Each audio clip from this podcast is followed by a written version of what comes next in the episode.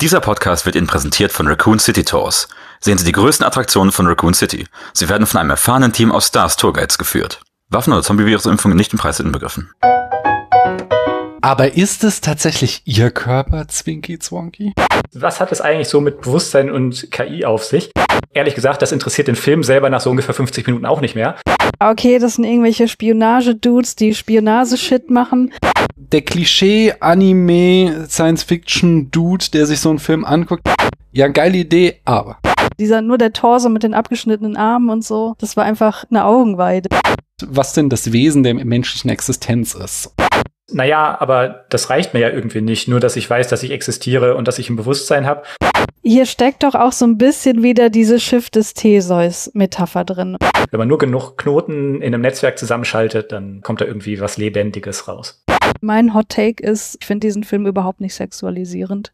Mit welchen Trainingsdaten ist denn der Puppet Master entstanden? hm? Vielleicht hat Ah, er nur diese so. Sprache. So wird ein Schuh draus. Da- Das finde das find ich, das fand ich, finde ich die beste Interpretation.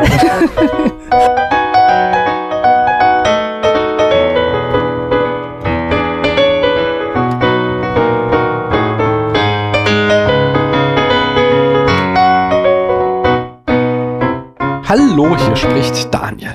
Wir haben immer noch Ende August. Ich saß heute Morgen, als ich die Notizen zu dieser Folge machte im Bett und irgendwann, äh, so wie ich da saß, schmerzte mein Rücken und wie ich dann da saß mit Rückenschmerzen und dachte mir, hm, wie wäre das jetzt, wenn ich einen künstlichen Körper hätte und hier bis in alle Zeit sitzen und Notizen machen könnte und eben dieses kleine Zwicken oder auch irgendwie gestern bin ich beim Regen gerannt und da habe ich mir so keine Ahnung, so ein bisschen, mein Fuß tut weh. Es ist alles nicht so, es ist nicht so dramatisch, sondern aber man kennt das halt, das ist irgendwie gehört das zum Menschsein dazu, dass es mal hier zwickt, mal da zwickt, mal unangenehm ist. Wäre das nicht auch ganz geil, wenn das alles einfach weg wäre und wenn man einfach nur noch so reines Brain ist und diese ganzen kleinen Zwinker, Zwickereien des Körpers weg sind. Und normalerweise würde ich jetzt an dieser Stelle sagen, aber das ist nicht der Podcast, aber genau das ist der Podcast, über den wir das heute sprechen, denn wir reden über Ghost in the Shell und ich mache das ganz anders als sonst. Das verwirrt mich selbst, denn ich bin nicht alleine. Wer sind denn wir? Das frage ich, indem ich da frage, hallo du da drüben, wer bist denn du? Und damit meine ich am anderen Ende der Leitung. Ja, hi Daniel, ich bin Benjamin und äh, da bin ich natürlich voll auf deiner Seite. Das habe ich mich als äh, jugendliche Person auch häufig gefragt, ob man nicht einfach den Körper ersetzen könnte und sich da was bauen lassen könnte. Ich glaube, das geht vielen so Agenda Asexual Personen so, sind wir direkt tief eingestiegen. Ich dachte gerade schon, du hättest mich jugendlich genannt. Ich habe mich gerade noch mal jung gefühlt. Ah, das, danke. Aber ich frage halt trotzdem weiter.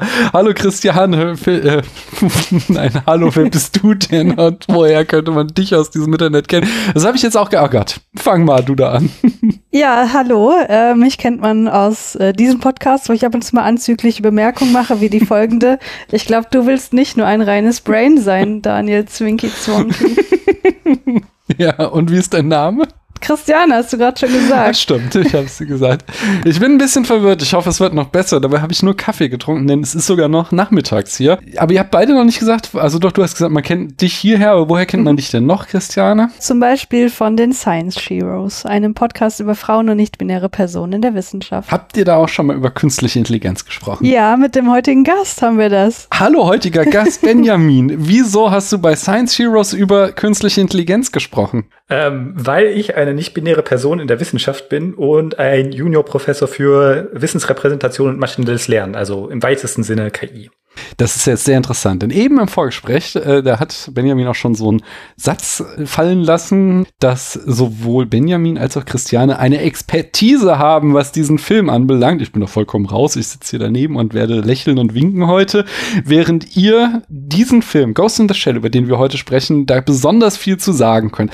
Warum? Also Benjamin, du hast schon gesagt, du, du forschst ganz hardcore an den Themen, die da verhandelt werden, oder? Naja, also da werden wir wahrscheinlich auch drauf kommen, dass es vielleicht dann doch mehr in deinen Zuständigkeitsbereich fällt, als du jetzt gerade gesagt hast, weil KI ist hier so zum Teil auch mehr ein philosophisches Device als tatsächlich eine Technologie.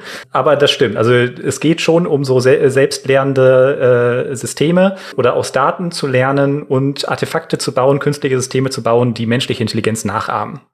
Mhm. Und Christiane, du kommst da mehr von der menschlichen Seite ran. Ja, also zum einen, äh, wie Benjamin gerade auch im Vorgespräch schon gesagt hat, werde ich manchmal als Science-Fiction-Expertin betitelt. Ich sehe das ja nicht so. ich finde Science-Fiction halt toll, aber äh, Expertin ist da sehr weit äh, über das hinausgegriffen, was ich hier repräsentiere. Aber ähm, genau in meiner Arbeit beschäftige ich mich auch mit der Wahrnehmung von künstlicher Intelligenz. Das heißt, mich interessiert vor allem die soziale Wahrnehmung. Also was muss gegeben sein, dass ähm, KI-Agenten als ähm, ja soziale Interaktionspartner wahrgenommen werden? Wie kann man das vielleicht auch ein bisschen äh, unterstützen durch die Technik, die dahinter steht? Und was hat das für Konsequenzen für das Miteinander von Mensch und künstlichen Agenten? Uh.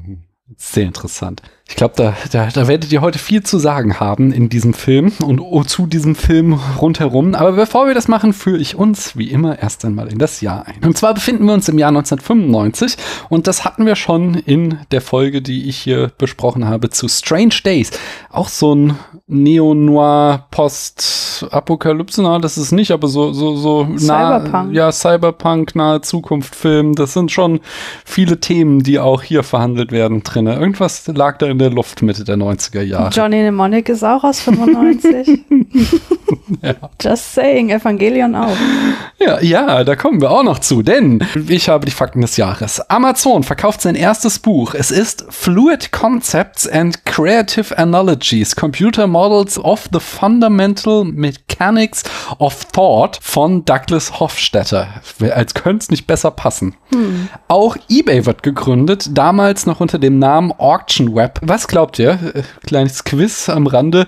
Was war das erste Ding, was auf eBay versteigert wurde? Und ich sage, es ist the most eBay thing, die, das du dir vorstellen kannst. Okay, also ich dachte jetzt an etwas, was halt so ein Programmierer mal testweise eingestellt hat, um zu gucken, Nee, es war schon so, ein, also offensichtlich die erste öffentliche Auktion. Es war schon so Ach richtig Hardcore-Sachen. Ver Leute verkaufen Stuff auf Ebay. Eine Ü-Ei-Figur. Hm, das, Das ist sehr eBay. ja. Ich dachte jetzt so ein nicht mehr funktionierendes Nintendo Entertainment System, aber wäre doch mal spannend, das zu reparieren. Benjamin ist näher dran und kriegt den imaginären Punkt. Es war ein defekter Laserpointer. Die erste Ebay-Auktion. In den USA wird der Prozess von O.J. Simpson live im Fernsehen übertragen. Bei der Juryentscheidung schalten 150 Millionen Menschen ein. Das Space Shuttle Atlantis dockt an der russischen Raumstation Mir an. Dies ist ein symbolträchtiger Moment in der Geschichte der Raumfahrt. Ein Symbol der Zusammenarbeit zwischen den USA und Russland. Windows 95 führt das Konzept der Taskbar ein. JavaScript wird erfunden. Neon Genesis Evangelion wird erstmals ausgestrahlt. Drew Barrymore macht Schlagzeilen, als sie bei David Letterman, dem Host, ihre Brüste zeigt. Das People's Magazine wählt Brad Pitt zum sexiest man alive. Starbucks erfindet den Frozen Frappuccino. Michael Jordan startet sein Basketball-Comeback. Nach dem Tod seines Vaters war er vom Sport zurückgetreten, um eine Baseball-Karriere zu beginnen, wie sein Vater sich immer gewünscht hatte. Das war ihm nicht gelungen. Der dreifache NBA-Champion holt nach dem Comeback mit den Chicago Bulls noch drei weitere Titel. Vangelis Conquest of Paradise ist mit elf Wochen an der Spitze der Charts der Hit des Jahres in Deutschland. Hatte das was mit Henry Maske zu tun? Ich glaube, der hatte das als Einlaufmusik, aber ursprünglich ist das ja von diesem, ist das nicht auch ein Ridley Scott-Film, Conquest of Paradise? Äh, das war da der Soundtrack. Also Ah, okay. auf jeden Fall von diesem, von diesem Film, der Columbus abgefeiert hatte, wo man heute auch denkt, so, uh, schwierig gealtert. Also ich habe den nie gesehen, aber ich, alles, was ich davon gehört habe, ist das historisch vielleicht nicht so akkurat. Auch ein Thema, was uns noch weiter begleiten wird. Aber zuerst, in den USA ist es Mariah Carey und Boys to Men, die den Hit des Jahres haben mit One Sweet Day. Das ist für 16 Wochen an der Spitze der Charts und ich kenne sowohl Mariah Carey als auch Boys to Men, aber ich weiß, ich kenne diesen Song nicht, glaube ich. Andere Hits des Jahres sind Waterfalls von TLC, Gangsters Paradise von Coolio, Kiss from a Rose von Seal und Macarena von Los del Rio. Tupac bringt das Album Me Against the World raus. Von Pink Floyd erscheint Pulse, Alanis Morissette's Jacket Little Pill, Smashing Pumpkins, Melancholy and the Infinite Sadness und das gleichnamige Album von Alice in Chains, also nicht Melancholy, sondern von Alice in Chains erscheinen. Außerdem hinterlässt der Soundtrack von König der Löwen einen bleibenden Eindruck. Seinfeld ist die beliebteste Serie und bereits in der siebten Staffel.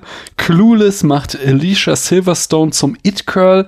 Es wird hip whatever zu sagen und der Film führt zusammen mit Sense and Sensibility dazu, dass Jane Austen wieder populär wird. Hugh Grant wird verhaftet, als er eine Sexworkerin engagiert. Pierce Brosnan wird James Bond mit seinem ersten Auftritt in Golden Eye. Toy Story ist der erste komplett computeranimierte Film. Die letzte Folge der Batman Animated Series läuft, in der Mark Hamill den Joker spricht. Disney wird von Native Americans scharf kritisiert, da das Unternehmen die Schmonzette Pocahontas als historisch akkurat vermarktet. Xena Warrior Princess geht auf Sendung. Der Film Underground von Emir Kusturica gewinnt die Goldene Palme in Cannes. Da draußen wird ein Kind abgeschlachtet, jedenfalls hört es sich so an. Entschuldigt, falls ihr das auf der Aufnahme hört. Und der laut Letterbox meistgesehene Film des Jahres ist Seven und der am höchst bewertesten ist La Anne mit 4,5 Sternen.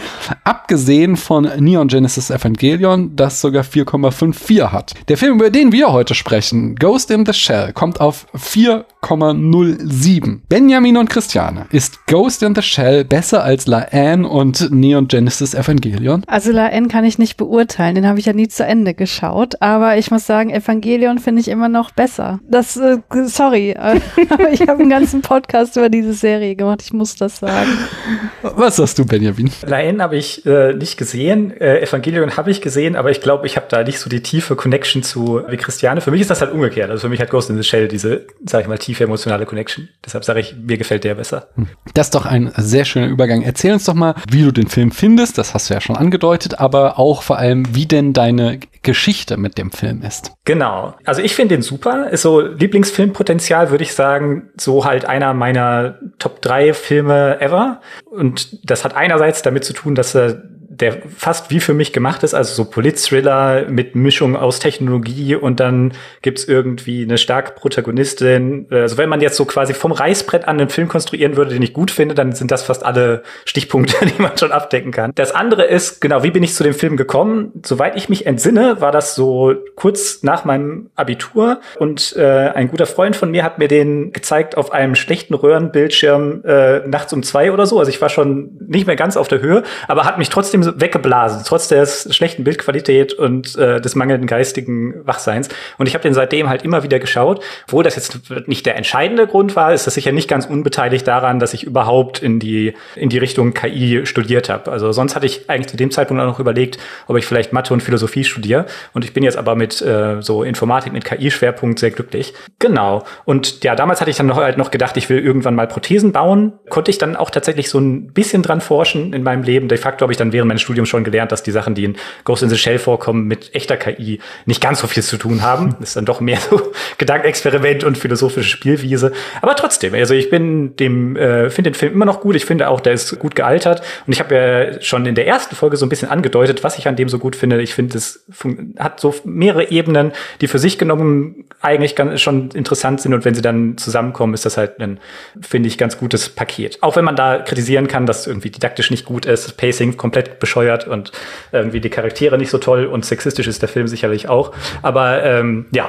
und trotzdem immer noch einer meiner Lieblingsfilme. Christiane, wie ist deine Geschichte und wie findest du sie? Also ich kann die Geschichte gar nicht so richtig rekonstruieren, aber ich bin ja 1985 geboren und äh, ich bin so mit Sailor Moon aufgewachsen in erster Linie, was so Anime anging und fand das auch immer total toll und wollte da gern mehr sehen. Und Leute, die so alt sind wie ich und da eine gewisse Affinität hatten, die wissen, dass die Verfügbarkeit und die Beschaffung von Animes in den 90er und 2000er Jahren ein Riesenproblem war. Und ich habe damals aber schon äh, die Animania abonniert gehabt, also irgendwann, das war so die deutschsprachige Anime- und Manga-Zeitschrift dadurch bin ich dann wahrscheinlich, also wahrscheinlich dadurch bin ich auf äh, Ghost in the Shell aufmerksam geworden und wusste halt so, ja, das ist irgendwie einer der wichtigen Filme in dem Bereich. Aber du konntest halt also, ne, du ist nicht wie heute, du konntest Netflix anmachen und hattest dann eine Anime-Auswahl, sondern das war halt mit viel Beschaffung verbunden, weswegen ich den halt relativ spät erst gesehen habe, wahrscheinlich erst irgendwie in den 2010er Jahren oder so. Da war das so wie mit Akira, würde ich sagen, äh, den ich relativ zeitgleich dann wahrscheinlich auch geguckt habe, dass ich gemerkt habe, ja, das ist, das ist ein richtiges Brett. So, das ist einfach äh, ein Animationsfilm, der für ein erwachsenes Publikum gemacht ist, wo einfach super viele Themen drin stecken. Ähnlich wie bei Blade Runner hatte ich, glaube ich, auch das Gefühl, dass ich den gesehen habe und gemerkt habe, ja, das, da, da sind jetzt wirklich wichtige Themen drin. Aber so emotional merke ich da nicht so viel von. Da kommt bei mir nicht so viel an. Das war bei Akira tatsächlich relativ ähnlich. Und all diese Filme, die ich jetzt genannt habe, ähm, die ja auch so in diesen, äh, diesen Cyberpunk-Kontext äh, passen, das sind so Grower, weißt du? So, du, du siehst die und merkst so, ja, okay, ich verstehe, was du mir oder wo die Reise hingeht, aber man muss halt selber noch ein bisschen mehr investieren, um zu verstehen, worum es geht, worum geht es da wirklich und so. Und äh, wenn man dafür bereit ist, dann äh, kann man da, glaube ich, sehr viel rausziehen und so ging es mir jetzt auch wieder. Also ich habe den jetzt auch wirklich erst zum zweiten Mal gesehen. Mhm. Ja, ich bin auch gar nicht sicher. Ich meine zum dritten Mal, aber zum zweiten oder dritten Mal habe ich den jetzt gesehen. Ich habe den, ich bin später als ihr darauf gestoßen. Ich habe den irgendwann, das war so ein Film, der da irgendwie auf Film Twitter Letterboxd in der Podcast-Szene als einer dieser heiligen Kühe gehandelt wurde. In diesem Rahmen bin ich daraus ges drauf gestoßen und habe den mir angeguckt. Und ich finde ihn auch gut. Ich fand ihn auch schon immer gut. Ich finde, er ist visuell sehr beeindruckend. Finde ich wirklich äh, einfach fantastisch gezeichnet, den Film. Äh, die, die Stadt hat's mir absolut angetan. Äh, ich finde tatsächlich äh, die Story ein bisschen näh. Es ist so, so ein, finde halt so ein sehr generischer Agenten-Thriller. So, ja, es sind halt irgendwie zwei. Also, vielleicht, da kann ich mich auch nicht mehr dran erinnern. Vielleicht war es auch beim ersten Mal, als ich ihn gesehen habe, nochmal anders und man dann da irgendwie die, die Twist und Turns hat, so, oh wow, wer da gegen wen vorgeht und äh, wer wohinter steckt. Aber äh, mittlerweile lässt mich das relativ kalt, was so auf der Story-Ebene passiert. Ich finde es gut, dass es so kurz ist tatsächlich. Das, und zwar, ich bin halt niemand, der so sich aufregt, dass Filme heutzutage so lang geworden sind. Da habe ich eigentlich nicht so ein Problem mit. Ich finde es hier ganz gut, weil er dadurch ähm, viele Fragen offen lässt. Er hat, er fällt nicht so in diese Krankheit, Dinge über zu erklären, sondern er er wirft dir einfach viele Sachen hin und du musst dir dann deine eigenen Gedanken machen, wie denn das in dieser Welt funktioniert. Das führt auch zu Problemen, dass er oftmals nicht zu Ende gedacht ist, finde ich, dass er tolle Ideen verhandelt, aber da so ein bisschen die letzte Konsequenz fehlt. Aber, ähm, aber also es ist alles so Jammern auf sehr hohem Niveau. Ähm, und was Christiane auch schon sagte, ich finde auch, dass man äh, immer wieder neue Ideen darin entdeckt und das finde ich ein sehr gut. Also es gab auch so diesmal eben gerade auch, weil der so auf so einer sehr assoziativen Ebene funktioniert und äh, dir einfach nur so Brocken hinwirft, dass da auch wieder so Sachen genau irgendeiner wird hier so erwähnt an einer Stelle äh, wird von Genen und Memen gesprochen. Ich so, ah okay, da steckt auch mhm. Dawkins drin. Also das hatte ich in der in den vorherigen Malen, wo ich den gesehen habe, ist es mir einfach entgangen und also dass da einfach sehr sehr viele auch philosophische Ideen einfach drin drinstecken. Das hat mir sehr gut gefallen. Und halt auch, wie unglaublich gut er gealtert ist. Das hast du ja auch schon gesagt, Benjamin. Also, das ist einfach die Ideen, die in diesem Film verhandelt werden, jetzt 20 Jahre später aktueller, 20, sondern 30 Jahre später, 30 Jahre später fast, wow, mhm. aktueller denn je sind und dass der Film da eine, eine wirklich sehr große Weitsicht bewiesen hat, das finde ich sehr beeindruckend tatsächlich. Bevor wir da tiefer einsteigen, bringe ich uns nochmal ein Zitat und dann die Eckdaten. Ein Zitat habe ich nämlich rausgesucht von Peter Suderman von Vox.com. Das hat er 2017, also als das Remake erschienen ist, hat er sich da aber nochmal dem äh, Original oder dem, der ersten Verfilmung des Mangas zugewendet. Und zwar, The World of Ghost in the Shell is part futuristic action movie and part philosophy lecture, in which artfully constructed animated action sequences serve as vehicles for investigations into the nature of consciousness.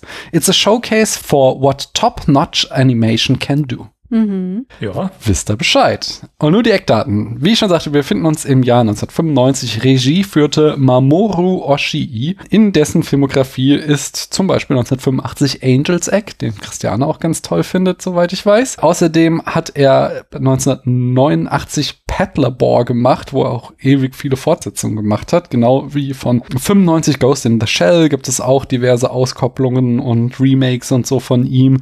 2001 hat er eine Realverfilmung Verfilmung gemacht, Avalon, Spiel um dein Leben. Außerdem ja, 2004 die Fortsetzung Ghost in the Shell 2 und 2008 Ghost in the Shell 2.0. Das ist, glaube ich, der Ghost in the Shell, den wir gesehen haben, nur noch mal irgendwie so computeranimiert, oder? Ich bin da ehrlich gesagt ein bisschen raus. Okay. Also wir haben auch äh, tatsächlich irgendein äh, Remaster oder so gesehen. Das Okay. war nicht die Version von 95. Das, die sah Mhm. ja auch wirklich äh, wie aus dem Ei gepellt aus. Ja, Mhm. aber die war noch nicht mit äh, so computeranimierten Szenen drin. Ich weiß, das hat der Regisseur später viel gemacht. Es gibt ja auch noch eine Serie, die ich jetzt nicht aufgeschrieben habe. Ich weiß ja auch nicht, inwieweit ähm, Oshi Ida äh, beteiligt war. Benjamin, kannst du uns da aufklären? Ganz sicher weiß ich es auch nicht. Also ich weiß auch, dass er ein Remaster ähm, gemacht hat. Es sind ja auch ein paar computeranimierte Szenen tatsächlich drin, so ganz, ganz frühe 3D-Technologie. Äh, Wenn da, ich glaube, das sind nur zwei oder so, wenn der Helikopter so um ein Hochhaus fliegt und das Hochhaus ist dann 3D animiert und sieht auch tatsächlich nicht sehr gut aus.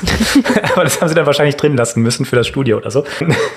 Die gezeichneten Sachen sind dann schon beeindruckender. Äh, Ich glaube aber, das ist kein Teil des Remasters. Das war wahrscheinlich auch schon vorher drin. Ähm, Ich weiß aber auch nicht mehr darüber, als dass der Remaster noch äh, kam und halt dann Innocence ähm, als Nachfolger. Also ich bin auf jeden Fall auch irgendwie jetzt interessiert und ich glaube, ich will da auch mal gucken, was ich dann noch so von dem Franchise mal erwische und noch anschauen werde. Das Drehbuch stammt von Katsunori Ito, der hat unter anderem auch Paddlerbore und Avalon geschrieben und vor allem seit 2001 äh, ist er da irgendwie treibende Kraft hinter dem Franchise Dot Hack. Ich weiß nicht, ob das was, was mir sagt das gar nichts, aber sein Wikipedia-Artikel und überhaupt, der ist riesig. Also das ist äh, so ein multimediales Franchise mit Serien, Filmen, Computerspielen. Es muss ein Riesending in Japan sein. Äh, ist mir bisher tatsächlich noch nicht begegnet, aber vielleicht Einer von den andere. ganz großen. Nee, das geht ja nur bei den Musikern. Also das haben wir heute leider Sorry. nicht. Äh, Sorry, sorry, das, da, da bist du falsch. Äh, Und es basiert auf jeden Fall auf dem gleichnamigen Manga von Masamune Shiro, das der Film. An der Kamera haben wir Hisao Shirai, ähm, der ist der, der, also wenn, wenn ich das bei dem sagen würde, da könnte man schon sagen, das ist einer der ganz großen, denn der hat die Kamera geführt bei End of Evangelion, Perfect Blue, äh, Mein Nachbar Totoro, Only Yesterday, also da sind schon Kracher dabei, unter anderem die genannten. Äh, die Musik wiederum kommt von Kenji Kawai, ähm, der hat so Sachen gemacht wie Ringu, also die japanische, das japanische Original von The Ring, ähm, Ip Man und Dark Water. Und in der Besetzung habe ich mir nur mal die Stimmen der äh, japanischen, also den japanischen Originalsprecher von Motoko Kusanagi, also mit dem Major rausgesucht. Das wird von Atsuko, wird wie ausgesprochen? Das kann Atsuko? Atsuko, das U wird nicht gesprochen. Atsuko Tanaka, die ist auch also im Synchronisationsbusiness in Japan äh, ganz groß am Start. Die hat bei Lupin the Third gesprochen, Cowboy Bebop, Yu-Gi-Oh!, Naruto, Last of Us im Spiel, äh, die japanische Synchronisation, Witcher 3 und sie ist die japanische Stimme von Lara Croft in mehreren äh, Tomb Raider Teilen. Und äh, sogar noch berühmter ist Akio Otsuka dann, Otsuka, Otsuka, ne? Ich bin auch keine Expertin, Daniel. Ich, ich habe nur Duolingo. äh, Level 2 Explorer bin ich gerade. Okay, der spricht jedenfalls den Batu und der hat in noch krasseren Sachen äh, seine Stimme geliehen, zum Beispiel auch Lupin the Third, Detektiv Conan, Kikis kleiner Lieferservice, My Hero Academia, Naruto, One Piece, Paprika, Porco Rosso und Tokyo Godfathers ist ja zum Beispiel zu hören. Das Budget liegt bei 2,3 Millionen Dollar. Ich habe nicht so einen richtigen Vergleich, was das bedeutet bei Anime, aber ich meine, ich fühle, dass das schon ziemlich viel war, aber äh, vor allen Dingen für 87 Minuten. Ich kann mal, ich guck mal, ich kann auch Ich guck mal, was End of Evangelion gekostet guck hat. mal, ja, das war ja gleich, aber guck doch mal äh, ein bisschen. Nee, das war nicht zeitgleich. Nee, das meine ich ja, das war später, deswegen äh, guck doch mal bitte Prinzessin Mononoke, das war ungefähr die gleiche Zeit, was der so gekostet hat. Und bei dem kann ich mich noch erinnern, dass das schon so eine Prestigeproduktion war. Dann können wir das einschätzen. Jedenfalls hat er eingespielt, umgerechnet 10 Millionen Dollar und war damit auf jeden Fall ein Erfolg. Und im Genre, da habe ich einfach mal rauskopiert, was in der englischsprachigen Wikipedia stand, denn das fand ich einfach sehr gut. Es ist ein Adult Animated Neo-Noir Cyberpunk Thriller. So, wisst ihr Bescheid. Ja, mit der Genre-Einordnung ist so alles gesagt. Ja. Christiane, hast du was rausgefunden? Also End of Evangelion angeblich 10 Millionen. Mhm. Mononoke steht hier bei Wikipedia 23,5 Millionen Dollar. Okay, also war es eher günstig dann. Offenbar war es eher günstig. Ja. Ja. Wobei ich finde schon, man merkt, ne, das sind ja, also äh, Miyazaki ja, so, Miyazaki ja sowieso, aber Oshii ja auch, das sind ja auch so AnimationsperfektionistInnen zum Teil. Ne? Also Mhm. wenn man diese Szene im Markt hat, jetzt hier in Ghost in the Shell und bei Mononoke kann man, kann man ja jeden, jede zweite Szene nehmen, da steckt so viel Zeichenarbeit drin, das ist schon Mhm. beeindruckend. No. Benjamin, magst du uns mal die Handlung in circa fünf Sätzen zusammenfassen? Ich will es gerne versuchen und das äh, mache ich natürlich auch in biased way, weil ich ja diese äh, die Theorie habe, dass dieser Film so viele Schichten hat. Das heißt, ich will jetzt hier diese Schichten besonders betonen. Mhm. Und zwar erster Satz: Ghost in the Shell ist ein Actionfilm über eine Cyborg-Spezialeinheit, die einen berüchtigten Hacker jagt. Aber Ghost in the Shell ist auch ein Politthriller über die Rolle von künstlicher Intelligenz und wie sie von Staaten missbraucht wird. Aber Ghost in the Shell ist auch das Porträt von einer Frau, deren Körper mehr und mehr vor Technologie ersetzt wird und die darüber ihre Identität zu verlieren droht. Aber Ghost in the Shell ist auch eine Sammlung von cyberpunkigen Kurzgeschichten über den Einfluss von Technologie auf die Gesellschaft. Und Ghost in the Shell ist auch irgendwie atmosphärisch und geht darum, wie Menschen sich in den großen Systemen unserer Zeit verlieren, nämlich der Großstadt oder dem politischen System oder dem Internet. Interessant, was sind denn die cyberpunkischen Kurzgeschichten? Das, da würde ich gerne direkt einsteigen. ja, da kann man sich vielleicht ein bisschen drüber streiten. Aber ich glaube, es gibt schon so, äh, man kann den Film schon so ein bisschen einteilen in kurze, kürzere Versatzstücke. Also zum Beispiel die Geschichte von, von dem Müllmann mhm. ist eine von diesen äh, Kurzgeschichten, würde ich sagen. Man kann diesen Prolog als eine von diesen Kurzgeschichten, also die Geschichte von dem Programmierer im Prinzip und der defekten Will, als eine von denen sehen. Und ich glaube, mir fallen auch noch andere ein. Ah, hier habe ich meine äh, Zeile Vignetten in meiner großen Tabelle. genau. Ah, genau, dann ist die Kurzgeschichte so ein bisschen, worum es darum geht, dass die Sekretärin des Außenministers gehackt wurde und dann kann man sich irgendwie darauf noch was zurechtreden, was ist eigentlich mit dieser Republik Gavel und was hat es mit der Politik aus, äh, auf sich. Dann kriegen wir so ein bisschen mit, halt dieser verschlafene Typ, äh, der Verfolgungsjagd, der seinen Müllsack noch rausbringen. Dachte ich, das kann man auch so als kleine Versatzstück nehmen oder als kleine Vignette. Ich glaube, Vignette ist immer das schöne Kamelwort dafür. Mhm. Und dann der Waffenhändler, der mit seinem Samuel Öftig Camouflage in der Verfolgungsjagd auch vorkommt und der dann auch noch so seine, seine kleine Geschichte hat und versucht zu fliehen und aber nicht wegkommt. Mhm. Ja, nice. Das kann man so sehen, auf jeden Fall. Äh, also die, die Sichtweise hat sich mir noch nicht erschlossen, aber es ist äh, auf jeden Fall ein interessanter Gesichtspunkt. Wir werden in die erste dieser Vignetten gleich mal eintauchen, aber bevor wir das machen, möchte ich noch über die Eröffnungssequenz sprechen. Benjamin, was sehen wir denn in der Eröffnungssequenz, in der Titelsequenz, wo wir den Titel und die, die Beteiligten zeigen. Was, da kriegen wir im Hintergrund schon bildlich was erzählt. Genau, das äh, kann man vielleicht am besten nehmen von dem äh, Titel des Musikstücks, das da eingespielt wird, The Making of a Cyborg. Wir kriegen nämlich genau mit, wie ein Cyborg, in dem Fall der Körper von Major Kusanagi, unserer Protagonistin, gebastelt wird, so Schritt für Schritt. Aber ist es tatsächlich ihr Körper, Zwinky Zwonky? Oh, Entschuldigung. Geht direkt tief rein hier in die wesentlichen Themen der Geschichte. Genau, aber der Film, würde ich sagen, deutet schon an, dass es wahrscheinlich um ihren Körper geht. Und dann werden halt so Schichten für Schichten aufgetragen, unterlegt eben von diesen äh, bulgarischen Gesangsstimmen und äh, ich glaube, da sind auch so, heißen die Taiko Drums, die da auch mitspielen. Also es hatte äh, sowas von der Atmosphäre her, würde ich sagen, äh, gleichzeitig hochgradig technologisches, aber wenn man die Musik mit dazu nimmt, sowas von göttlichem Aufstieg. Weißt du, da passiert irgendwas Heiliges, da wird einem Körper Leben eingehaucht. Und das hat ja auch tatsächlich so einen richtigen Hauch, da kommt ja am Ende so ein Staub drauf irgendwie oder so ein Parfüm, ich weiß nicht genau, was es sein soll. Und da wird äh, so symbolisch diesem Körper Leben eingehaucht und dann erwacht dieser äh, Körper und ist halt ein funktionierender Cyborg. Also ich habe das gar nicht als so göttlich wahrgenommen, aber auf jeden Fall als ritualisiert. Das hat die mhm, Musik mhm. für mich äh, transportiert. Zu der Musik kann ich euch mehr erzählen. Und zwar das beklemmende Chorlied, das während der Credits und dann wieder während der Stadtmontage gespielt wird, ist ein Hochzeitslied, das gesungen wird, um alle bösen Einflüsse loszuwerden. Komponist Kenji Kawai wollte ursprünglich bulgarische Volkssänger verwenden, fand jedoch keine und engagierte daher einen japanischen Volksliederchor. Das Lied verwendet eine alte Form der japanischen Sprache, gemischt mit bulgarischer Harmonie und traditionellen japanischen Noten. Es ist auf jeden Fall das so sowas so das Haunting irgendwie würde ich im, im Englischen sagen. Also ich finde es ganz großartig, weil es diesem Film auch äh, dadurch, dass es ja dann in der Mitte des Films noch einmal eingesetzt wird, so eine ganz eigene Stimmung verleiht. Hm. Ja, ich finde halt diese leicht dissonanten Harmonien, die da vorkommen, die aus dem Bulgarischen kommen, finde ich persönlich auch super cool. Und die kriegt man auch bei mehreren so osteuropäischen traditionellen Musikgenres mit. Also auch im Witcher-Soundtrack zum Beispiel findet man die wieder. Oder bei dem großartigen Goa-Beitrag für Eurovision Song Contest 2022 oder 21, glaube ich. Aus der Ukraine, da kam das auch vor. Hm. Also ich finde äh, an diesen Eröffnungssequenz, also einerseits habe ich auch gelesen, ich weiß nicht, ob es stimmt, dass die, wir sehen ja dann, dass der Name immer immer so aus Binärcode, ähm, also steht Mhm. erst so Binärcode und dann äh, kommt daraus, der bildet sich so der Name der jeweiligen Beteiligten an dem Film. Mm, Das ist einerseits ist klar, dass das Matrix an ihrem Intro und überhaupt an dem Matrix-Code äh, dazu inspiriert hat.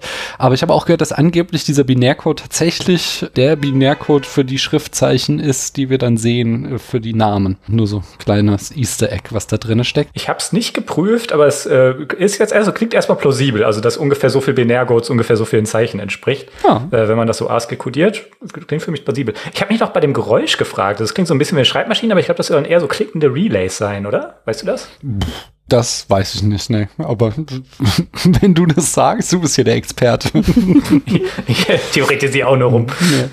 Und da sehen wir auch noch, äh, also da sehen wir auch zum ersten Mal so ein, so ein Spiegelmotiv, was uns in dem Film immer wieder begegnen wird. Das sind so zwei Motive, irgendwie dieses unter der Oberfläche, also dieser Cyborg-Körper ist ja da auch in irgendeiner Flüssigkeit getaucht und wir sehen unter so einer Oberfläche und ich meine, wir sehen halt da auch schon so eine Spiegelung drinne. Ich glaube, es ist sogar schon von Platon, dieser, der, der Spiegel der Seele, wo ich glaube, die Augen für bezeichnet oder so. Was auf jeden Fall sowas auf der visuellen Ebene dieses Thema von Bewusstsein und äh, was macht den menschlichen Geist aus und so mit andeutet, was immer wieder in dem Film reinkommt und äh, dort, äh, ja, zum ersten Mal. Das hat mir auch sehr gut gefallen. Ja, Spiegel kommen häufig vor, aber es kommt auch mehrfach dieses Motiv vor, dass es, also gerade der Motokus-Körper durch eine Wasseroberfläche, also quasi durch den Spiegel durchbricht.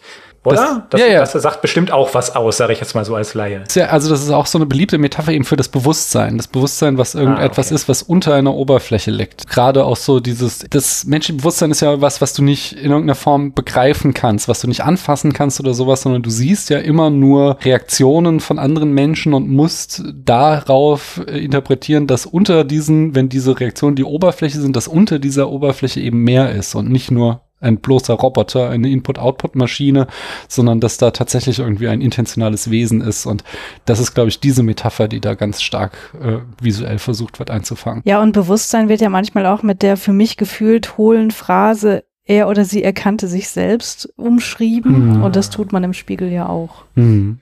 Ja, Right, right. dieser berühmte Test mit dem roten Punkt auf der Nase ist Der ja. Rouge-Test, ja. ja. Magst du uns Ja. den kurz erklären? Und das ist ein Test, um festzustellen, ob äh, Kinder oder Tiere sich im Spiegel selbst erkennen. Sprich, man äh, macht mit Rouge oder einer roten Farbe einen Punkt auf das Gesicht und äh, wenn die Person, die da vor dem Spiegel sitzt, quasi sich selbst anfasst und nicht das Spiegelbild, dann ist das ein Zeichen dafür, dass sie sich selbst erkannt hat und erkannt hat, okay, ich habe da was auf der Hm. Nase.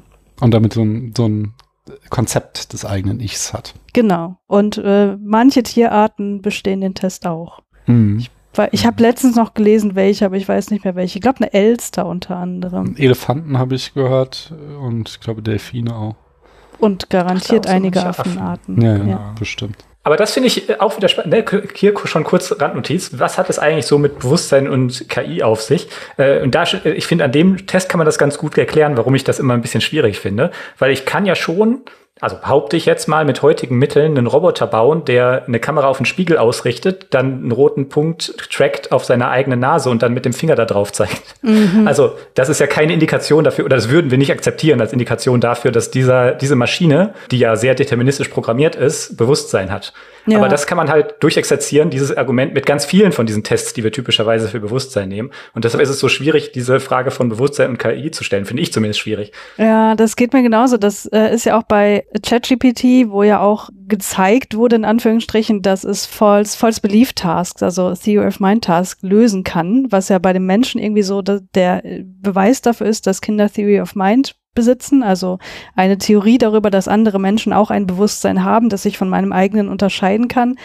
Hm. Was aber auch in Bezug auf KI kein Beweis für irgendwas ist, weil es ist halt rein programmiert. So, der quatscht halt das nach, was er gelernt hat. Das basiert auf Trainingsdaten. So. Mhm. Ja. Ja, das hatte da in diesem äh, Mensch-Maschine-Podcast, den du mir empfohlen hast, der sich da auch mit beschäftigt. Ich meine, er sagt, äh, also wenn man den Experimentaufbau ein bisschen ändert, also wie- traditionell ist ja irgendwie so, du hast irgendwie zwei Schachteln und der, in der einen Schachtel ist was drin, jemand geht, verlässt des Raums, wird umgelegt und eine dritte Person beobachtet, wie es umgelegt wird und dann wird halt gefragt, die Person, die den Raum verlassen hat, was glaubt die, in welcher Schachtel ist das Ding und wenn dann die Person auf die falsche Schachtel tippt, dann weiß die halt, dass die Person, die den Raum verlassen hat, so eine, äh, einen Mind hat. Also dann hat die mhm. Person, die das Experiment gemacht hat, ein Theory of Mind.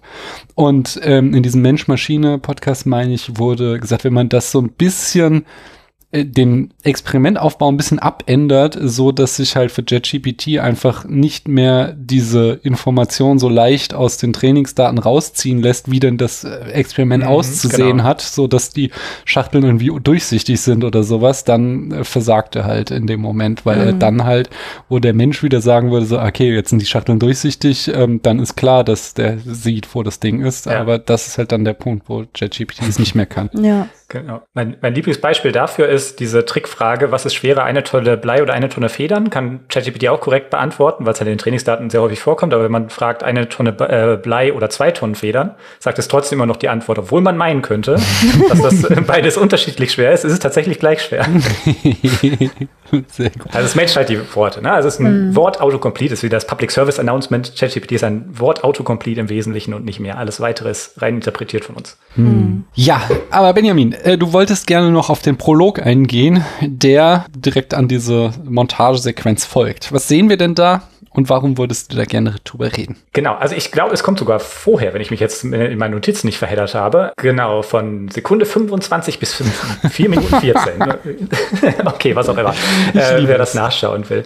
Genau, also was da im Wesentlichen passiert ist so, wir finden raus, dass ein Computerexperte äh, Japan verlassen zu einer fremden Regierung und überlaufen will und da ähm, Asyl suchen äh, will. Und dann sehen wir aber unsere Protagonistin und ihre Spezialeinheit, Section 9 heißen die, die das verhindern, indem sie den Leiter der ausländischen Delegation erschießen und dann getan verschwinden. Und im Prinzip kriegen wir da schon die wesentlichen Charaktere des gesamten Films vorgestellt und auch die wesentliche politische Konstellation. Ist aber natürlich so, dass diese erste Szene im Wesentlichen halt diesen ganzen politischen Plot verhandelt. Da, Daniel, hast du schon gesagt, der interessiert dich gar nicht so. Und ehrlich gesagt, das interessiert den Film selber nach so ungefähr 50 Minuten auch nicht mehr. Aber Aber naja, da kann man im Prinzip schon, schon alles draus finden. Was, äh, und man merkt auch schon, glaube ich, in diesen ersten Sekunden, das ist ein ganz schönes Brett. Ne? Und im Prinzip muss man eigentlich, wenn man jetzt wirklich dieser ganzen politischen Story würde folgen wollen, den Film alle, jeden, nach jedem Satz pausieren, pausieren, den Untertitel lesen und jetzt erstmal drüber nachdenken, hä, was haben die jetzt gerade gesagt? Mhm. Wer ist da jetzt gerade? Also was ich dann auch tatsächlich gemacht habe. Also ich mag das auch, wenn so Filme ein bisschen Puzzleboxen sind. Ja. Naja. genau, also denn was passiert da? Also die, äh, wir haben also diesen Programmierer, dessen Rolle in dem Film ist, kann man jetzt vielleicht auch schon spoilern spoilern, der hat dieses Projekt 2501 entwickelt, das später auch als künstliche Intelligenz in dem äh, Film noch vorkommt und das die Aufgabe hat, der japanischen und der US-Regierung dabei zu helfen, sich diplomatisch in Leute, äh, bei diplomatischen Verhandlungen andere Leute reinzuhacken und dann die diplomatischen Vorhaben zu unterstützen.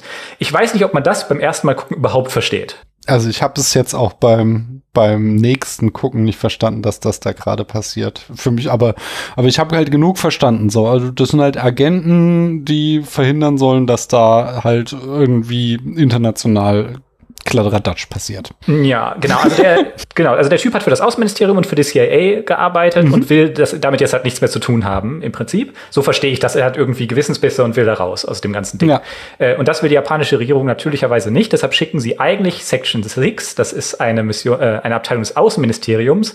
Aber die sind aus irgendwelchen Gründen, die ich jetzt auch nicht mehr ganz rekonstruieren kann, nicht berechtigt, das zu tun oder haben nicht das passende Equipment, äh, das zu handeln. Deshalb ruft das Außenministerium das Innenministerium zu Hilfe. Und da ist dann Section 9, wo unsere äh, Protagonistin auch drin ist. Und die machen dann die Drecksarbeit für das Außenministerium, indem sie also den ähm, Programmierer daran hindern, das Land zu verlassen und damit für das Außenministerium verhindern, ähm, dass deren ganze Geschichte und deren Machenschaften auffliegen. Äh, das wiss, weiß das äh, Innenministerium und Section 9 aber nicht. Das finden wir erst über den Verlauf des Films raus. Mhm. Und das wird aber hier schon so ein bisschen angedeutet, dass das alles so ein bisschen fishy ist. Äh, dass Section äh, 6, die also da kommen und erstmal versuchen, mit irgendwelchen Papierkram zu verhindern, dass er das Land verlässt, damit aber keinen Erfolg haben, dass die irgendwie unter einer Decke stecken stecken mit Section 9. Das wird schon angedeutet. Mhm. Äh, und dass das irgendwie mit finsteren Machenschaften wahrscheinlich auch zu tun hat. Was hier vielleicht auch noch interessant ist als Randnotiz und was da so auch wieder so als, als Andeutung gedroppt wird, dass Programmierer anscheinend generell in diesem, in diesem Setting nicht erlaubt sind, das Land zu verlassen, weil das als Waffenexport gilt, weil die haben Expertise zu KI mhm. und deshalb, weil das waffenfähige Technologien sind, dürfen die nicht einfach irgendwie rumreisen, weil man damit im Prinzip waffenfähiges Wissen ähm, exportieren würde. Und äh, dann verhandeln die halt so untereinander rum, dieser äh, diplomatische Typ, der den der Programmierer aufnehmen will und der äh, Vertreter von dem Außenministerium verhandeln da so mit Papierkram rum. Und das hat tatsächlich ein echtes Vorbild, weil in den 90ern gab es etwas, das hieß Crypto Wars. Mhm. Da geht es um eine Debatte, wo so im Nachklang des Kalten Krieges so ein bisschen ähm, das US-Ministerium noch ver versucht hat zu verhindern, dass kryptografische Technologien sich verbreiten und exportiert werden dürfen und versucht hat zu verhindern, dass das Internet verschlüsselt wird im Wesentlichen, weil die wollten das komplette Internet mhm. überwachen. Foreshadowing für die echte Welt. naja, und dann war eben auch in der Debatte klar, so sollte man nicht Kryptogra Export von kryptografischem Wissen und kryptografischen Technologien als Waffenexport klassifizieren. Und da gab es so lustige Stunts von Bürgerrechtsbewegungen und äh, InformatikaktivistInnen, die dann angefangen haben, ihre kryptografischen Schlüssel als Buch zu abzudrucken und weil ja Bücher durch Free Speech Requirements in den USA geschützt sind, durfte man das dann nicht verbieten und so Kram. Also ganz, auch ganz faszinierend. Äh, und das sind halt, ich finde das ist auch so, nimmt den Film so ein bisschen vorweg, das kommt die ganze Zeit in dem Film so vor. So kleine Andeutungen in so einem Halbsatz und da kann man sich im Prinzip ewig in Wikipedia vergraben, bevor mhm. das jetzt kommt. Naja, und was auch schon vorkommt ist, wie rettet Kusanagi den Tag oder wie äh, sorgt Kusanagi dafür, dass äh, der Typ das Land nicht verlässt, indem sie den Diplomaten erschießt und wie kann sie das, indem sie mit thermooptischer Tarnung, das ist so ein tolles Gimmick aus dem Film, sich daran schleichen kann und dann das Attentat verüben. Und die thermooptische Tarnung, die braucht ganz, ganz dringend das ist technologisch unumgänglich, dass sie sich dafür auszieht, weil nur auf ihrer nackten Haut kann man die thermooptische Tarnung machen. Das ist ungefähr so überzeugend wie in Metal Gear Solid 5, als dann hier Kojima gesagt hat, ja, ja, das braucht die, die muss unbedingt so halbnackt sein, damit sie Photosynthese haben kann auf ihrer Haut. Sonst also, das ist nur auf ihrer nackten Haut, ihrem Pistolenhalfter und ihren sexy Strümpfen geht das. Und Stimmt, auf den genau. Mänteln, die die Männer immer tragen, wenn sie sich unsichtbar machen. Wollte ich nur mal so erwähnen. Mhm, genau, das ist sehr überzeugend. Also, wir haben es halt hier schon auch auch irgendwie mit einem Typen zu tun, der so einen inneren 14-Jährigen haben als Regisseur, der, so, der halt irgendwie Waffen cool findet und sexy cool findet und Autos cool findet. Das habe ich ja schon auch ein bisschen den Eindruck. Aber ja. was würdet ihr denn so zu der Öffnungsszene sagen? Das war jetzt ja so erstmal meine Perspektive. Meine Perspektive war einfach nur so, ah, ja, da hat Matrix das her. Also, also so von diesem, die Polizisten, wie die das Haus stürmen und dann wie, wie Kusanagi sich da in die Tiefe stürzt, das erinnerte mich sehr stark eben in anderer Konstellation an den Prolog von Matrix, wo da Trinity sitzt und äh, hackt und mhm. dann kommen da die Polizei stürmen das Haus, das ist von den Bildern erinnert das sehr ähnlich daran und dann wie dann auch ähm, äh, Trinity äh, flieht vor der Polizei. Das, das in, in seiner Ästhetik ist nicht genau die gleiche Bewegung, aber in seiner Ästhetik erinnert mich das sehr stark an, an äh, Kusanagi, die da in die Tiefe springt. So, das waren meine einzigen Gedanken, die ich dazu hatte. Ansonsten war ich da noch nicht so involviert, weil, äh, wie du sagst, es sind auch so, es ist auch so eine kleine Krankheit von dem Film, weil der eben so kurz ist, dass er halt unglaublich viele Expositionsbomben in Dialog reinpackt äh, und mhm. in kürzester Zeit sehr, sehr, sehr viel einfach raushaut und du dann so, ah ja, Hacker, Land verlassen. Ähm, denn ich glaube, der Punkt, warum hier Section 9 ist, den habe ich, glaube ich, sogar mal verstanden, weil Section 6 ist halt Auslandsgeheimdienst. Die dürfen eigentlich gar nicht im Land Land das operieren. Ja. Und äh, das ist ja später nämlich dann nochmal Thema, äh, ja. dass, sie, dass das so ein Riesenskandal ist, dass die da überhaupt innerhalb mhm. des Landes aktiv sind. Und deswegen musste hier Section 9 äh, einspringen. Ja. Ja, für mich war das alles völlig unverständlich. Ich verstehe solche Agenten-Spionage-Storylines sowieso nie. Deswegen dachte ich so, ja, okay, das sind irgendwelche Spionage-Dudes, die Spionage-Shit machen. Und äh, ich nehme das einfach atmosphärisch in mich auf und ich weiß, dass es Exposition, diese explizite Storyline, die uns hier gerade dargestellt wird, die wird sowieso keine Rolle mehr spielen. Das ist einfach nur, um zu zeigen, was ist so das Daily Business von unserer Hauptperson und wie geil ist sie eigentlich. Deswegen, was ihr da jetzt storytechnisch technisch alles reingelesen habe, das war mir völlig äh, unklar. Ja, finde ich auch sehr fair, weil ich finde, das ist halt auch völlig faire Kritik von, von diesem Film. Ne? Also super viel Exposition in so ein bisschen Dialog. Also der Film kann überhaupt nicht Showdown Tell, so in dem Sinne.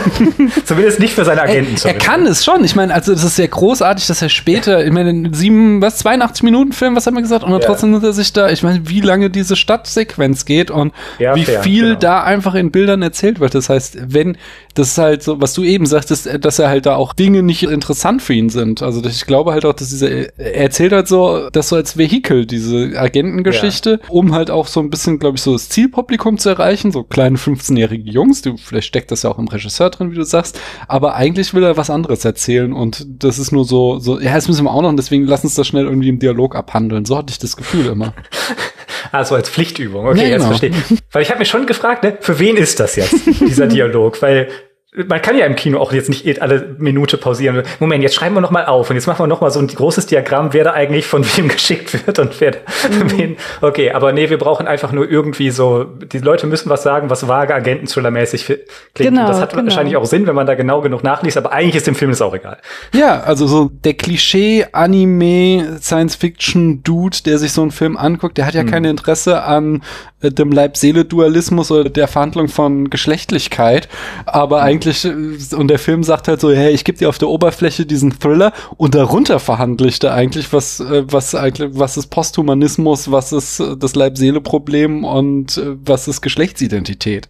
Und das, okay. äh, das finde ich halt so das Interessante. Und dann denkst du so, ja, das, also deswegen, ich finde es auch sehr kritisierenswert, wie, wie, wie sexistisch der Film ist, aber ich kann das auch so als Vehikel akzeptieren, um Geld einzuspielen und dann so wie so ein trojanisches Pferd uns die ganzen geilen Themen ja. zu servieren. Ja, ein so Randgimmick aus der ersten Szene ist dann noch, Batu macht sich über den ganzen Film so ein bisschen Sorgen um Kusanagi und wie es äh, ihr so psychisch geht und sagt dann irgendwann zwischendurch, there's a lot of static in your brain. Also die können offenbar irgendwie auch ihre Gehirne gegenseitig monitoren innerhalb dieser Einheit und äh, sie sagt darauf nur ganz trocken, äh, it's that time of the month. Also diese trockene Jokes von Kusanagi haben wir dann auch hin und wieder mal. Da kommen wir später nochmal drauf. Kleine Frage, hast du den jetzt auf Englisch geguckt oder? Achso, Japanisch mit englischen Untertiteln. Ah, genau. Äh, wir haben Japanisch mit deutschen Untertiteln. Ich habe den das erste Mal, als ich den gesehen habe, auf Englisch gesehen und die englische Synchro, die ist so grottenschlecht. Ja, das ist wirklich schlimm. Die ist, äh, auch Kusanagi spricht die ganze Zeit da nur so, ist, oh meine Güte, ey. Ja, und die japanischen Stimmen machen das so schön. Also mhm. äh, es ist wirklich ein Verlust. Hm. Anyway, ich habe, oder auch nicht anyway, es gehört auch irgendwie zusammen. Also, großes Thema in diesem Film ist ja so das Bewusstsein, was sich im mhm. Internet bildet. Als ich das so sah, überlegte ich mir, wo kommt denn eigentlich die Idee her? Mir ist die zum ersten Mal in meiner Biografie in Otherland, in dem Otherland-Zyklus von Ted mhm. Williams begegnet, aber der ist ja später, der ist 1998 bis 2002 sind die Bücher erschienen. Und da fragte ich mich halt, äh, wo kommt das eigentlich her? Und habe mich da mal auf die Suche begeben. So richtig gefunden habe ich es nicht, aber so zumindest so, so die, die Geschichte, wie irgendwie Gehirn ins Internet laden, wie das so entstanden ist. Also hört mir einfach zu, ihr werdet es erfahren. okay. Ei, ei, Nein, nein, nein. Onkel, Onkel Daniel, erzähl uns einen. Nein, nein, nein, nein ich, so meinte ich es nicht, sondern ich meinte, ich im Grunde habe ich doch die Antwort, wo es herkommt, am Ende noch gefunden, fiel mir gerade noch auf, deswegen okay. war, was ich sagte, eben Blödsinn. Egal. The Infinite Brain von 1930 von John Scott Campbell brachte zum ersten Mal die Idee, indem er eine Geschichte erzählte, in dem ein Wissenschaftler ein künstliches Gehirn entwickelt, das die Persönlichkeit einer bestimmten Person replizieren kann. 1936 ging es weiter mit Intelligence Undying von Edmund Hamilton. In dieser Geschichte hat ein Wissenschaftler eine Maschine entwickelt, die die Erinnerung und Persönlichkeit einer Person von einem Gehirn auf ein anderes übertragen kann. Der nächste Schritt war Walter M. Miller Jr. 1951 mit Izzard and the Membrane. In der Geschichte äh, wird ein menschlicher Geist in einem Computer gespeichert. 54 kam äh, The Altered Ego von Jerry Soule raus. In der Geschichte kann ein Wissenschaftler die Erinnerungen und die Persönlichkeit einer Person auf einen Computer aufzeichnen. Die Aufzeichnung kann verwendet werden, um die Person in ihrem reparierten Körper zurückzuversetzen, wenn sie stirbt. Als nächstes 55 The Tunnel Under the World von Frederick Pohl. Äh, die Erinnerung und Persönlichkeit der Verstorbenen wurden aus ihren Gehirn Gehirn gelesen und in Roboter kopiert, denen nicht bewusst ist, dass sie Roboter sind. Das finde ich auch interessant, weil da kommt zum ersten Mal auch so diese Idee auf, dass ein Roboter gar nicht weiß, dass er ein Roboter ist und denkt, ein Mensch zu sein. The Last Question von Isaac Asimov, natürlich ist der auch dabei. Da, nur so am Rande anscheinend ist da ein, sind da, tauchen da Computer auf, die nach und nach künstliche Intelligenz entwickeln. The City and the Stars von Arthur C. Clarke von 1956 in der Stadt Diaspar. Diese Stadt wird vollständig durch einen Zentralcomputer in Betrieb gehalten und überwacht. Dabei wird nicht nur die Stadt von Maschinen instand gehalten, sondern auch ihre Bewohner werden von diesem zum Leben erweckt. Der Zentralcomputer erzeugt die Körper, in in denen die Bewohner Diaspars leben und speichert ihre Persönlichkeit wieder, wenn sie nach tausend Jahren ihr gegenwärtiges Leben beenden. 1968 kommt Detta R. Verkligetten. Dies ist die Realität von Bertil Martesson. Hier werden computergenerierte Träume erzeugt. Das führt dazu, dass der Protagonist beginnt, an der Echtheit seiner Erinnerungen zu zweifeln. Also da kommt diese Idee das erste Mal auf. Und die Idee, wie ein künstliches Bewusstsein im Internet entsteht, ist von Neuromancer von William Gibson. Ah, ja. Dort taucht sie das erste Mal auf. Äh, 1984 ist das und dann 1989 kommt ja dann auch schon das Manga von Ghost in the Shell, wo die Idee wieder aufgegriffen wird. Ja, ich hätte so ein paar Kritikpunkte, die ich von Leuten gelesen habe, die, die, also insgesamt ist die Rezeption überwältigend gut des Films im Internet, aber so ein paar Sachen wurden kritisiert. Die würde ich euch mal hinwerfen und äh, ihr könnt euch dazu verhalten. Habt ihr da Interesse dran? Ja. Ja. Zum Beispiel, dass der Film hölzerne Expositionsdialoge habe. Haben wir gerade geklärt, ja, oder? Ja. Fair. Ein Großteil des Films besteht aus der Vorbereitung grandioser Enthüllungen, die kaum emotionale Resonanz finden. Ja, das war halt, wie ich geschildert habe, meine erste Reaktion auf den Film, ne? Ja. Ja. Mhm. Nee, ich habe ja auch den Manga teilweise gelesen. Ich habe es leider nicht geschafft, den komplett noch zu lesen, bevor diese Aufnahme begann. Und da dachte ich aber schon so, also da werden natürlich gewisse Dinge einfach noch ein bisschen mehr ausgeschmückt und so. Unter anderem, also diese Sequenz, wie der Körper entsteht und so, das hast du da halt auch, aber halt irgendwie noch mal ein bisschen greifbarer, fand mhm. ich. Und ähm, da habe ich gemerkt, dass da so Ideen drin stecken, die kannst du halt so aufnehmen in dich und weiter gucken. Oder du denkst halt wirklich drüber nach und das ist dann teilweise so unheimlich.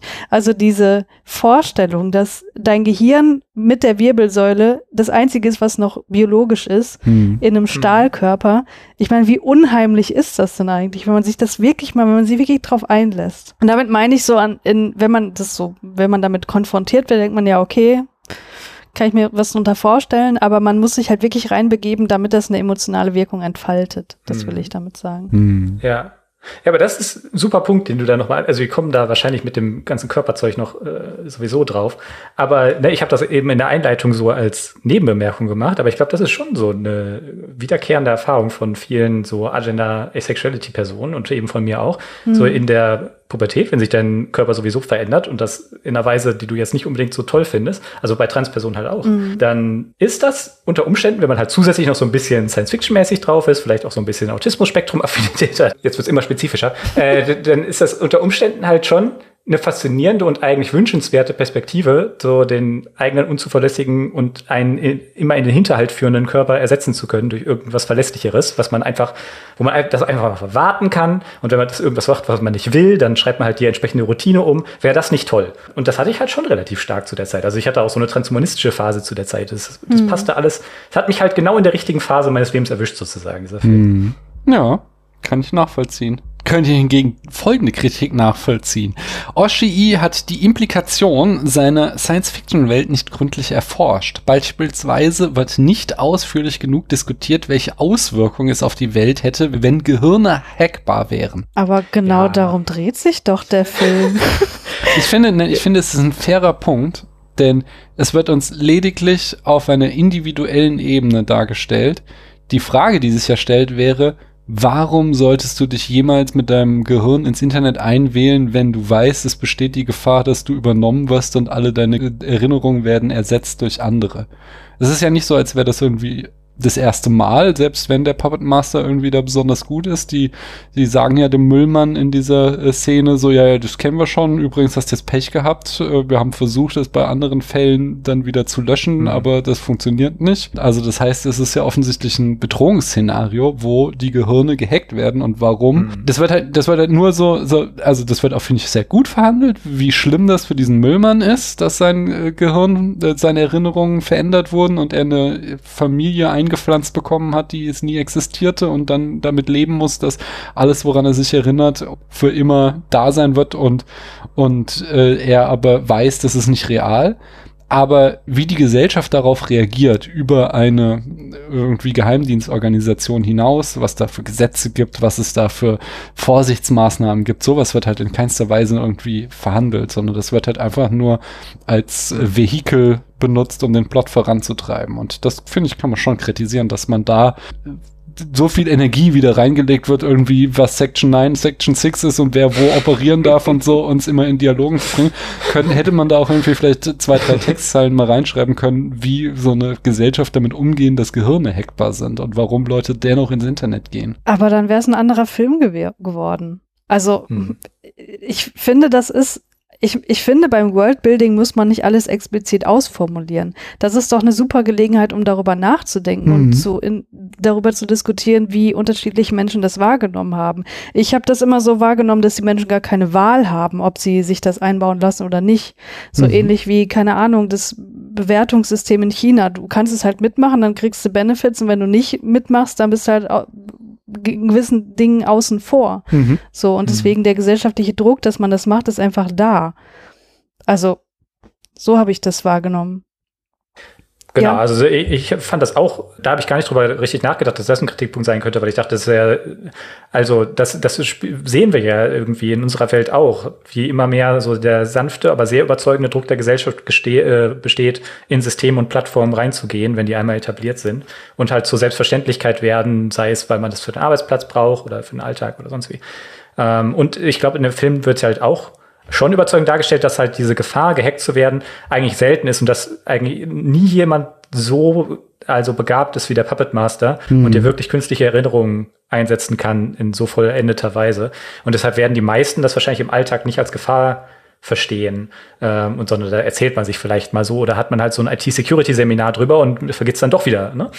so wie wir das halt jetzt im Internet auch haben. Mit. Aber ja, also was ich schon fair finde, ist, dass man halt dem Film vorwerfen kann, der Film versucht zu viel auf einmal. Ne? Man hätte nur über das Gehirn hacken theoretisch auch schon einen ganzen Film machen können. Mhm. Äh, nur mit dem Gimmick. Und naja, aber der Film wollte halt viel auf einmal. Und da kann man sich natürlich fragen, wie, wie verwendet er seine Zeit, die wenige Zeit, die er hat? Und das sind manchmal schon verwirrende Entscheidungen. Aber es wird auch irgendwo gesagt, ich weiß nicht mehr, ob das im Film war oder im Manga, dass die auch gleichzeitig eine Firewall eingebaut haben.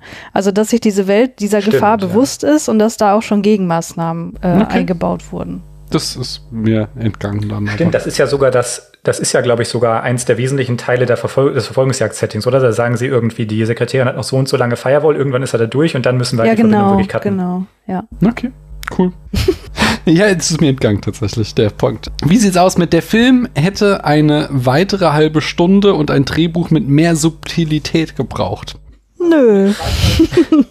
also weitere halbe Stunde finde ich nicht, weil das sagt schon, ich, ich finde es sehr gut, dass man halt an drüber nachdenken kann, auch über Aspekte, die eben nicht ganz ausformuliert sind und finde oftmals Krankenfilme dran, wenn sie alles übererklären müssen. Es ist ja so dieses typische letzte Akt in äh, Stephen King äh, Büchern. Er baut irgendwie eine super mystische Welt auf und am Ende erklärt er dir, was dahinter steckt und denkst so, oh Gott, ich hätte es lieber nicht gewusst, dann wäre es toller gewesen. und ja. äh, das, das versagt dir der Film halt dadurch, dass er so kurz ist. Das finde ich gut. Na? Ne? Und ja.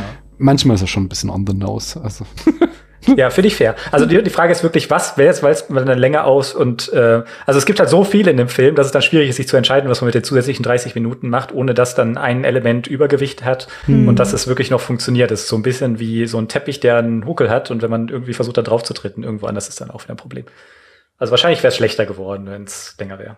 Und zu guter Letzt habe ich noch, leider verlässt sich Ghost in the Shell auf eine oberflächliche Untersuchung seiner Ideen und Bilder man jetzt oberflächlich. Bilder finde ich nicht. Äh, also die Bilder sind visuell beeindruckend und bieten dir genug Assoziationsspielraum, um drüber nachzudenken. Ich komme auch gleich, wenn wir Outstanding Moments äh, besprechen, dann, dann gehe ich da weiter drauf ein. Ich finde aber bei den Ideen, da werde ich auch später noch drauf eingehen, da ist tatsächlich oftmals, also dadurch, dass er das halt auch wieder nur so anreißt, vieles, also zum Beispiel Leib-Seele-Probleme und sowas und da einfach spannende Gedanken drinne stecken und du dann denkst so, ja, aber und dieses aber offensichtlich sich nicht Gedanken drüber gemacht wurde, sondern dass man so Häppchen hingeworfen bekommt. Ja, aber mal ganz ehrlich, um das in der Tiefe zu behandeln, da kannst ja Doktorarbeiten drüber schreiben. Ja, schon, aber es gibt ja Filme, die das besser machen. Also zum Beispiel, hier steckt ja auch eine Transallegorie in irgendeiner Form drinne.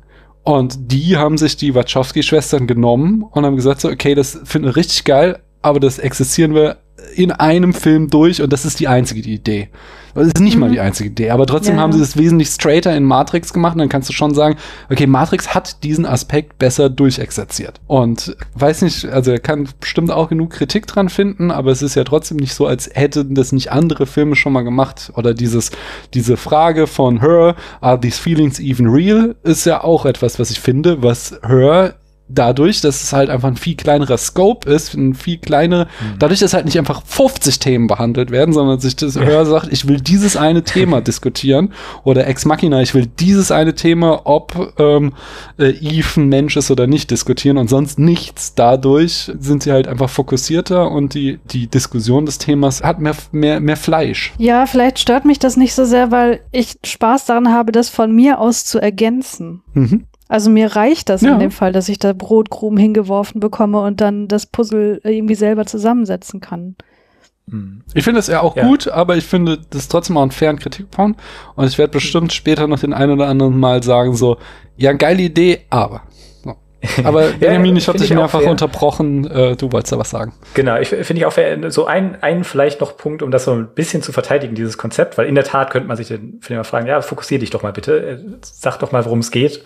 Aber der Vorteil davon ist, dass es so viel anspielt. Ich finde, dann wirkt halt die Welt sehr viel voller, hm. ne, weil man den Eindruck hat, ah, okay, in der Welt ist nicht nur dieses Thema so zu Ende gedacht, sondern da gibt's halt ganz viel. Und natürlich zeigt er uns immer nur die Spitze des Eisbergs und wahrscheinlich ist da drunter auch gar nichts. Das war so eine Metapher von einem Autor Autoren, ich glaube, äh, Brandon Sanderson hat das mal gesagt, ist am besten, wenn eine Welt so wirkt, als wäre da ganz viel hinter, selbst wenn das nicht wirklich so ist. Mhm. Mhm. Ja, das stimmt. Also man hat nicht das Gefühl, dass da eben nichts dahinter ist, dass es nur reingeworfen ist, um es noch cooler zu machen, sondern dass da äh, gewisse Gedanken einfach nicht ausformuliert wurden, die aber durchaus vorhanden sind. Mhm. Ja. Habt ihr Lieblingsszenen? Ja, die Stadtsequenz in der Mitte finde ich am besten. Also, dass der Film es schafft, in dieser kurzen Laufzeit sich trotzdem die Zeit zu nehmen, einfach nur Worldbuilding zu zeigen. Das finde ich schon beeindruckend. Und es ist halt super atmosphärisch dadurch. Hm. hm. Ja, dadurch wird auch diese Tiefe, die ihr eben angesprochen hast, äh, erzeugt. Also allein so diese Art und Weise, wie die Stadt aufgebaut ist, dass wir offensichtlich so eine Art Altstadt haben, auf der diese Mega-Wolkenkratzer draufgebaut sind. Was, das macht halt nochmal diese verschiedenen Layer klar, die, die einerseits so einen Imaginationsraum aufmachen, wie diese Welt funktioniert und andererseits halt auch dann wieder symbolisch funktioniert für diese äh, Bewusstseinsmetapher, die da drin steckt. Mhm. Das ist auch äh, in dieser Sequenz, wo sie sich, sich selbst in Anführungsstrichen sieht. Ne? Genau, ne? das ist auch nur etwas, was ja komplett unerklärt bleibt. Ja, also was man halt auch auf unterschiedliche Arten und Weisen interpretieren kann. Also ich habe so verstanden, dass sie ein anderes Exemplar des Körpers sieht, weil sie halt einen Körper mhm. von der Stange hat sozusagen. Mhm. Und sie hat ja auch das genau gleiche Gesicht wie der Puppet Master, nur mit einer anderen Frisur am Ende.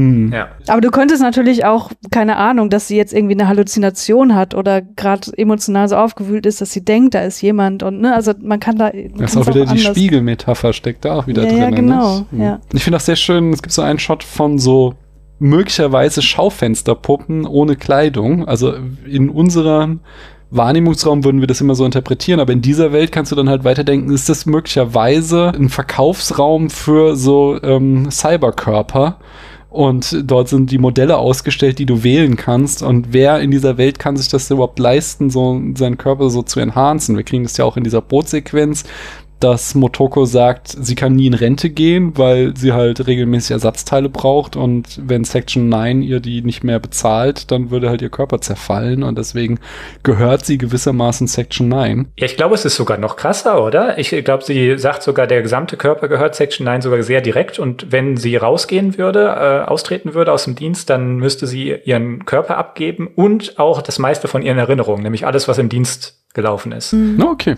das ist mal wieder noch krasser, als ich es überhaupt verstanden habe. Ja, also für diese Stadtsequenz finde ich ganz großartig. Was hast du, Benjamin? Die Stadtsequenz finde ich auch cool. Ich finde auch diese Szene, äh, wo ich glaube, das wolltest du auch schon sagen, im Vorgespräch hattest du das erwähnt mit dem Interview mit dem Müllmann, mhm. äh, weil das hat mich so am meisten mitgenommen. Das ist für mich so was wirklich Gruseliges. Ich habe sowieso schon schlechtes Gedächtnis und wenn ich mir dann denke, mein Gedächtnis könnte so verändert werden, dass äh, so jede mögliche Handlungsoption für mich plausibel erscheint. Ne? Man kann man sich mhm. ja vorstellen, also man kann einen Menschen ja dazu bringen, beliebige Dinge zu tun, wenn man äh, Erinnerungen und äh, hinreichend äh, emotionales Gewicht in diese Erinnerung reinlegt, äh, dass eine bestimmte Handlungsweise folgerichtig und logisch erscheint. Das, das finde ich so eins der gruseligsten oder das gruseligste Thema, was oder Technologie, die da angerissen wird in dem Film. Und deshalb hat mich das immer sehr mitgenommen, diese äh, Szene. Also du meinst diese äh, Möglichkeit, dass du extern kontrolliert wirst durch eingepflanzte Erinnerung, das meinst du? Weil Ähm, was, was ja. ich viel gruseliger finde, ist, dass du dir nicht, überhaupt nicht sicher sein kannst, wer du bist.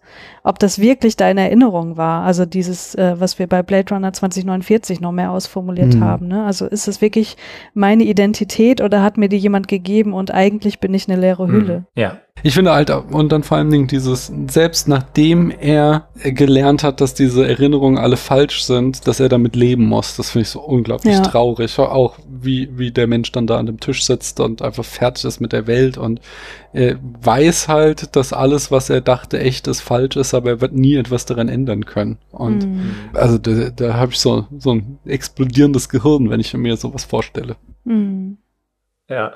Aber weil positiv formuliert als narratives Device halt super stark. Ne? Ich denke, Ja. man könnte viele Zeitreisefilme auch mit so Gedächtnis-Rewriting schreiben. Und dann müsste man halt diese ganzen Zeitparadoxe nicht machen.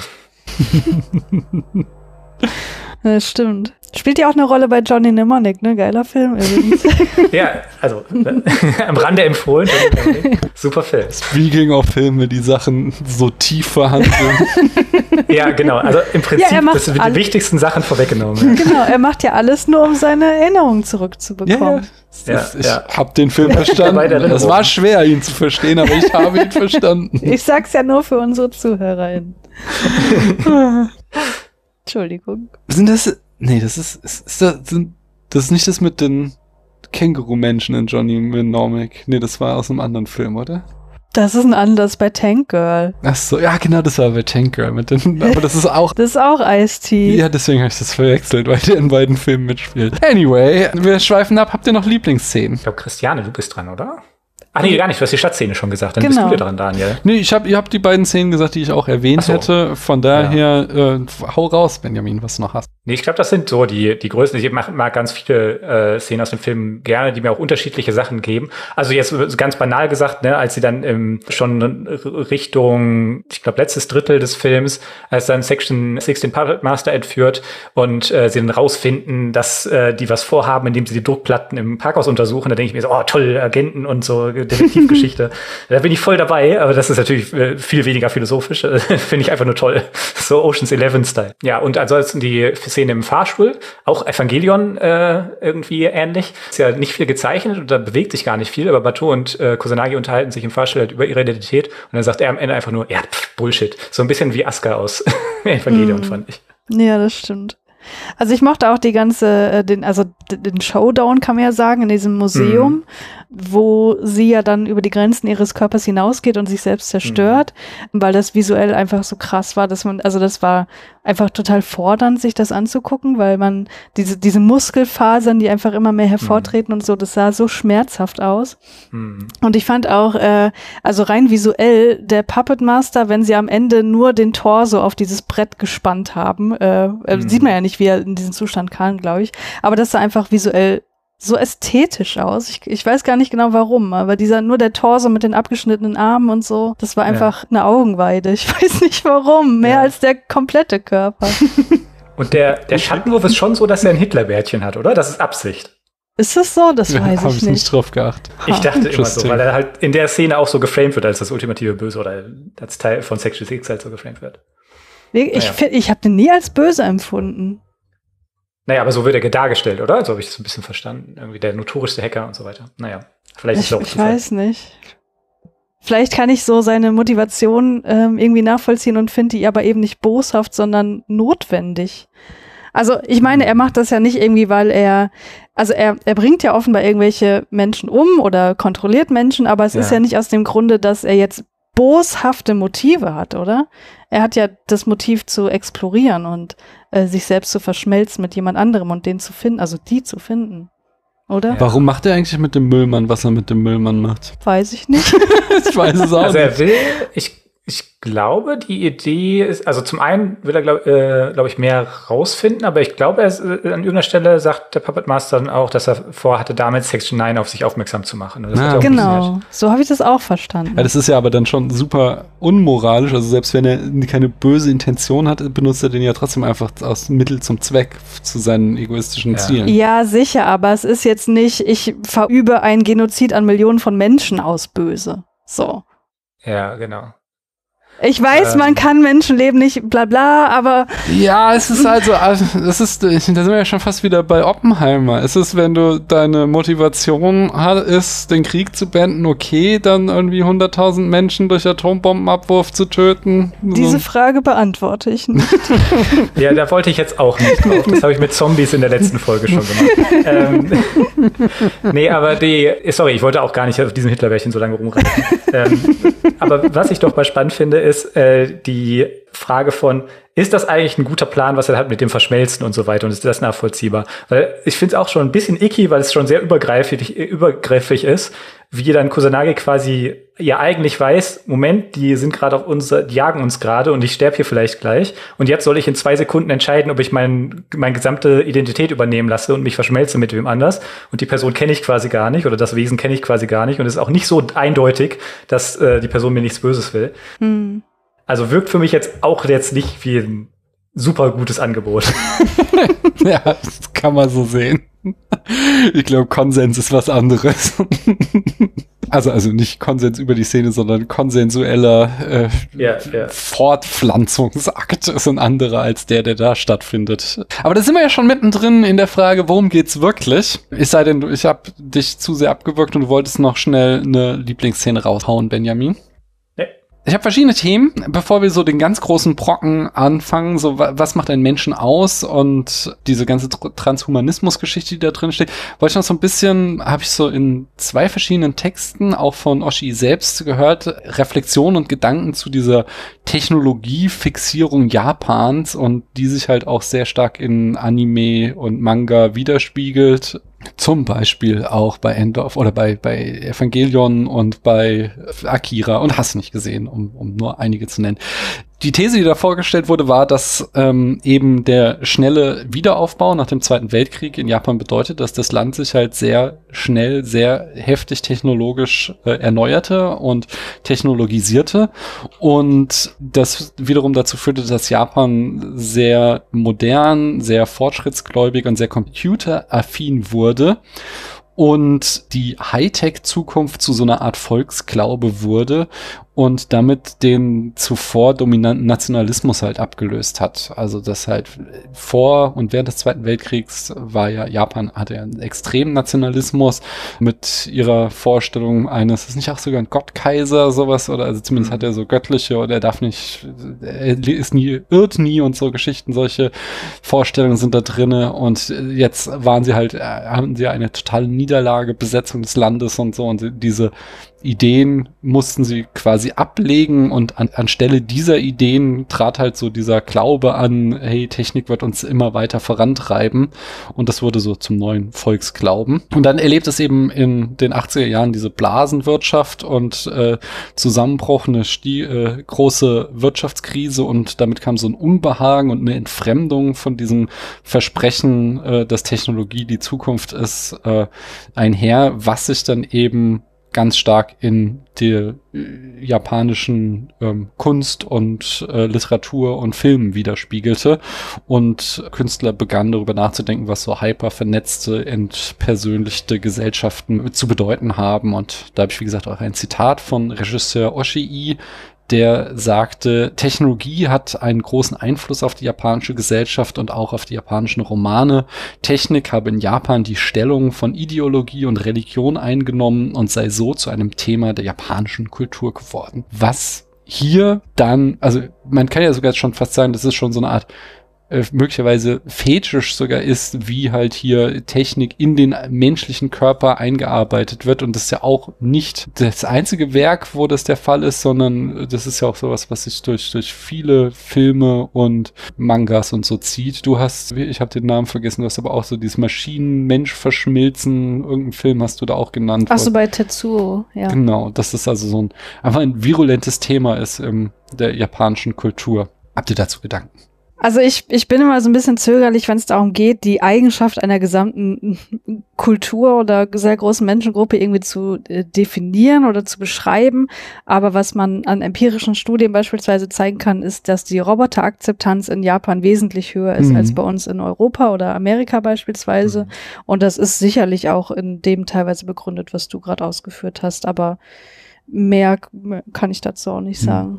Ja, aber also ich finde das schon sehr plausibel, weil in Deutschland haben wir ja eine ganz ähnliche Entwicklung. Es war ja auch einfach starke so Volksnationalismus, Nationalsozialismus, Faschismus und die Ideen irgendwie der großen Nation, die halt bis zum Zweiten Weltkrieg äh, hier vorherrschten, auch aus so einem Minderwertigkeitskomplex, das halt Deutschland so lange so zerstückelt war und das dann eben durch die Besetzung einfach von heute auf morgen dieses Narrativ nicht mehr gelten durfte und das dann versucht wurde durch anderes zu ersetzen und in Deutschland war es halt mhm. dieses diese Erzählung vom Exportweltmeister, dass halt wir da waren es halt nicht irgendwie jetzt die Technologie an sich, sondern dass wir halt wir sind die Maschinenbauer und die Welt kauft unseren geilen Scheiß, Made in Germany ist das Beste, was es überhaupt gibt und äh, dass das halt so die Erzählung war, die an deren Stelle tritt. Von daher äh, kann ich das schon so so klar ist es nicht bei jedem einzelnen Individuum. Es gibt ja auch Leute, die so fruchtlose Schicht, Geschichten wie ich studieren und Philosophie und trotzdem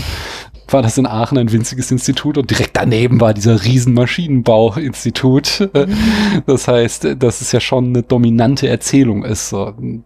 dass äh, wir sind die geile Industrienation und dass die halt ja. an die Stelle getreten ist von wir sind die geile, äh, das Deu am deutschen Wesen wird die Welt genesen. An dessen ja. Ja.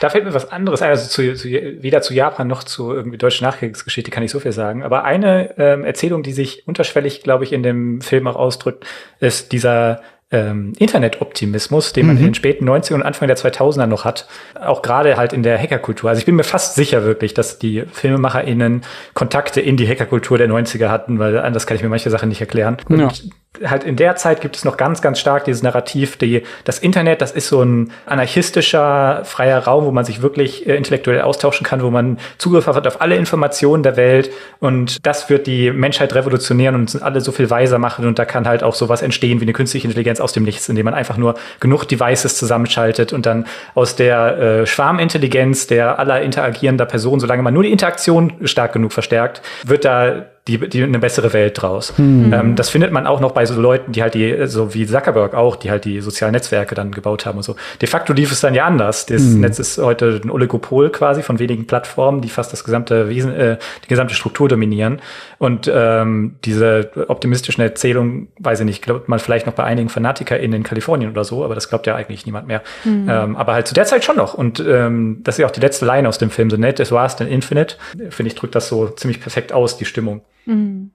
Ja, ich überlege gerade, also klar, wir haben ein sehr, sehr viel pessimistisches Bild, gerade durch Social Media, aber trotzdem haben wir ja auch äh, unglaublich viel erreicht, wie so, also allein die Wikipedia. Auch was für harte Grabenkämpfe Anfang der Nullerjahre noch gegen die Wikipedia und man darf das ja nicht glauben, was da drin steht, ähm, geführt wurden.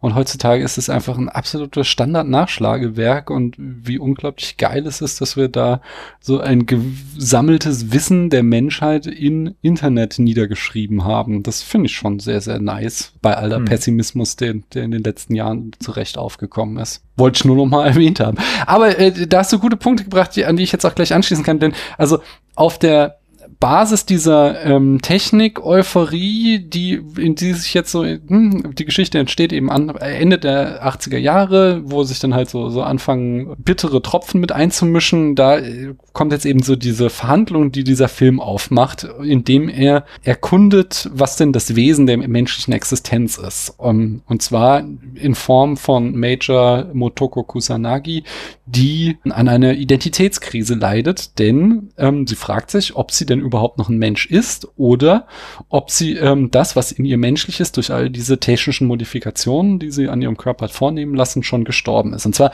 konkret werden zwei verschiedene Fragen hier sogar verhandelt. Einerseits zieht sie ihre Existenz in Zweifel, dass sie sagt, vielleicht hat es, äh, vielleicht bin ich schon vor langer Zeit gestorben. Und das andere ist, ähm, vielleicht hat es mich auch nie wirklich gegeben. Das heißt, die Frage, ähm, die eine Frage ist, ist ihr Geist komplett erfunden. Das heißt, ob wir wirklich nur eine Shell haben, wo wir halt nur einen Roboter haben, der ähm, den Mitagierenden vorgaukelt, dass darin sich ein Ghost befindet und, und äh, eigentlich nichts darunter ist. Und das andere ist wieder, was ja durch das Konzept des Gehirnehackens vorkommt, dass es zwar ein Ghost in ihr gibt, dass aber das, was sie glaubt, was ihre eigenen Erinnerungen sind, äh, eben ihr eingepflanzt wurden, so dass halt sie ein Bewusstsein hat, aber nichts, was, glaub, was von dem sie glaubt, dass das ihr Bewusstsein ausmacht, ist echt. Versteht ihr, dass das zwei verschiedene Probleme sind? Das finde ich äh, super spannend, dass der Film halt einerseits die, uns die Möglichkeit aufmacht, Motoko ist gar kein Mensch, oder sie ist zwar ein Mensch, aber das, was wir bislang als definitorisch wichtig angenommen haben, was Menschen ausmacht, das gibt es gar nicht. Christian schaut mich fragend an. Nee, ich überlege. Schreit, wenn ihr mhm. intervenieren wollt, sonst würde ich nämlich noch ein bisschen weiter ausholen, indem ich äh, hier den Leib-Seele-Dualismus und zwar ähm, anhand von Descartes erkläre und ich schaue, äh, versuche zu erklären, wie der Film das verhandelt, weil das finde ich wirklich spannend. Also Descartes geht ja von dem berühmt gewordenen Satz aus, ich denke, also bin ich. Das heißt, äh, er fragt sich halt, wessen kann ich mir in der Welt gewiss sein? Er sagt, ich kann meinen Sinn nicht glauben. Äh, ich könnte ja auch träumen oder ich könnte Halluzinationen zu haben und so. Das heißt, meine Sinne können mich täuschen. Das heißt, wenn überhaupt ich an irgendwas glauben kann, dann nur an meine eigene Denkleistung. Und dann sagt er in seinem 16. Jahrhundert Weltbild gefangen, es könnte ja dennoch so sein, dass jedes Mal, wenn ich eins plus eins rechne, äh, ein kleiner Dämon auf meiner Schulter sitzt und sagt, es ist zwei, obwohl es drei ist. Das heißt, ich kann mir nicht einmal dem Inhalt meiner Gedanken sicher sein. Selbst die könnten manipuliert sein.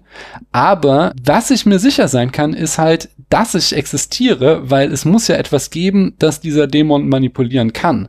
Und die Tatsache, dass ich also Denkoperationen vollführe, die machen gewiss, dass ich existiere, auch wenn das, was inhaltlich äh, ich denke, möglicherweise falsch ist. Das führt also, wenn jetzt in diesem Gedankenspiel, wenn Kusanagis Erinnerungen nicht ihre eigenen sind, dann existiert sie dennoch. So, die Frage, ich, sie fragt sich, existiere mhm. ich?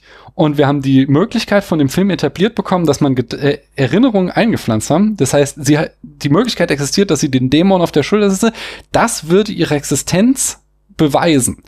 Aber es kann ja auch sein, dass sie gar kein Bewusstsein hat, sondern alles, was wir denken und was Batu, mit dem sie spricht, denkt, was ihr Bewusstsein ist, dass das nur vorgespielt ist, dass es in Wirklichkeit gar nichts gibt, was äh, da in ihr drinne ist und sie gar kein Bewusstsein hat und dass sie also, dass in der Maschine gar kein Geist mehr sitzt, sondern dass es einfach alles nur Maschine ist. Und da stellt dann halt der Film die Frage, was macht denn den Menschen zum Menschen? Denn Descartes würde ja sagen, die Tatsache, dass Motoko denken kann, reicht aus, um zu beweisen, dass sie ein Mensch ist. Selbst wenn die Inhalte ihrer Gedanken wahr sind und Ghost in the Shell, und das finde ich halt tatsächlich das Geniale, fragt, stimmt es denn? Ist es denn wirklich so, dass das ausreicht? Ist es, wenn du dir vorstellst, dass alle deine Erinnerungen manipuliert sind und nichts davon hat wirklich existiert? So, ich sitze hier Christiane gegenüber, kann mich an die letzten zwei Jahre mit ihr erinnern und das war, bin irgendwann im Bewusstsein, das stimmt alles nicht und dann soll mir der Gedanke reichen, aber du kannst ja denken, deswegen existierst du dennoch, ob das wirklich dich zum Menschen macht im Sinne von einer menschlichen Existenz.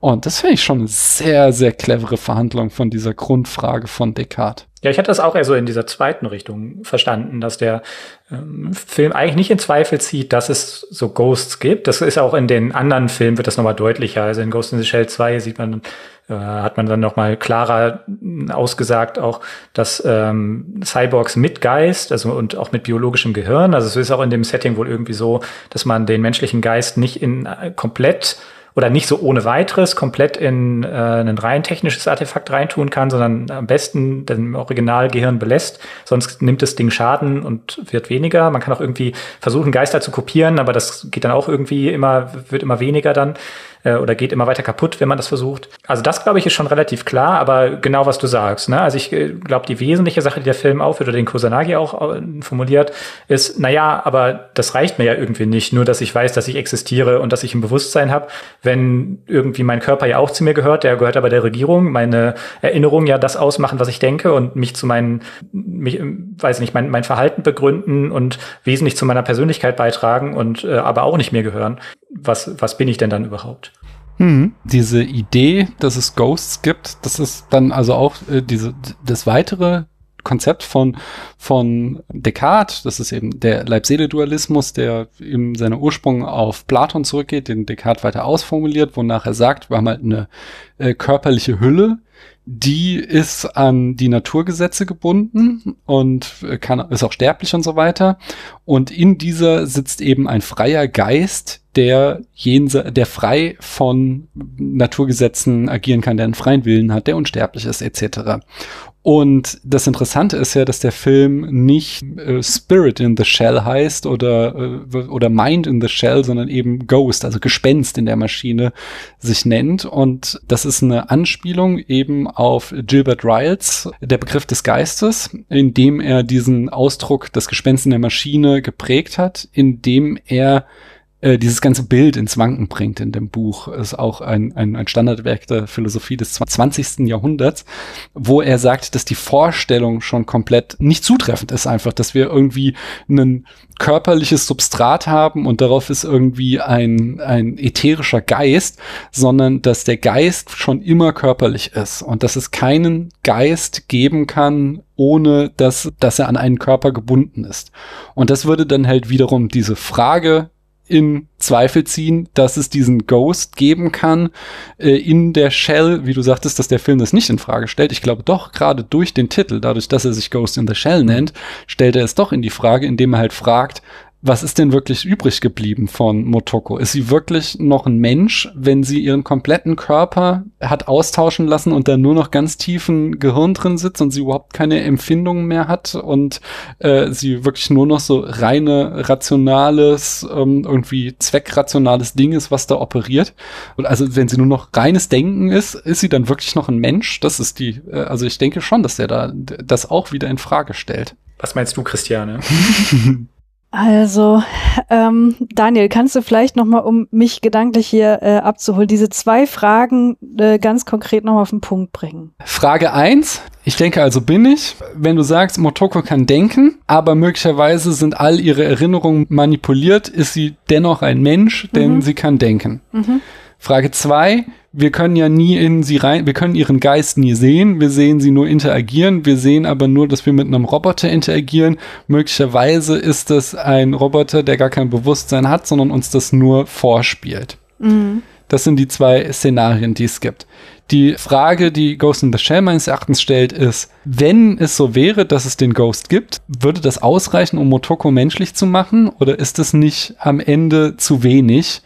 Und ist sie dennoch menschlich, also reicht der reine, ich denke also bin ich Satz, um einen Menschen zum Menschen zu machen oder gehört nicht doch Körperlichkeit dazu, gehören echte Erinnerungen nicht dazu, um uns menschlich zu machen?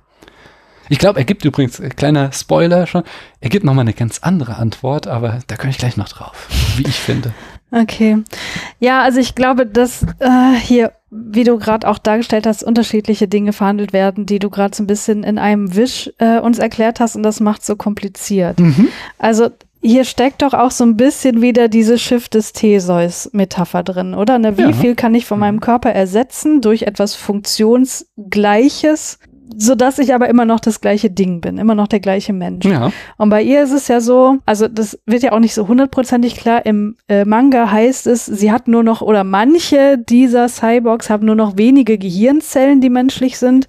Die aufrechterhalten bleiben müssen, so wie du das gerade gesagt hast, Benjamin, damit das sozusagen technisch noch funktioniert, sodass diese ganzen körperlichen Empfindungen, die sie ja wahrscheinlich schon irgendwie hat, ich nehme an, dass da schon eine gewisse Sensorik und Aktorik natürlich verbaut ist. Das heißt, wahrscheinlich hat sie schon sensorische Inputs, die aber möglicherweise anders sind als bei einem richtigen Menschen und so. Aber was ist noch von dem Kern Motoko da? Oder ist das, wie gesagt, komplett ersetzt worden? Also ich, hast du den Manga gelesen, Benjamin, eigentlich? Äh, leider nein. Ich kenne nur andere Sekundärliteratur, sag ich mal, aber oder die okay. andere Filme und Serien, aber nicht. Manga kenne ich nicht. Ja, weil ich bin mir auch nicht so hundertprozentig sicher, ob so jemals wirklich ein kompletter Mensch war oder schon irgendwie so hergestellt wurde. Das weiß ich nicht genau. Ich, ich, hab, ich meine, ich habe das so verstanden, dass sie irgendwann mal ein kompletter Mensch war und mhm. dann gab es einen Unfall und mhm. dann wurde ihr Körper ersetzt. Und die Frage, also daran erinnert sie sich ja offenbar überhaupt nicht. Das heißt, irgendwie scheint da schon was fehlgelaufen zu sein, dass es nicht erhalten werden konnte konnte oder ähm, intentional gelöscht wurde, wie auch immer.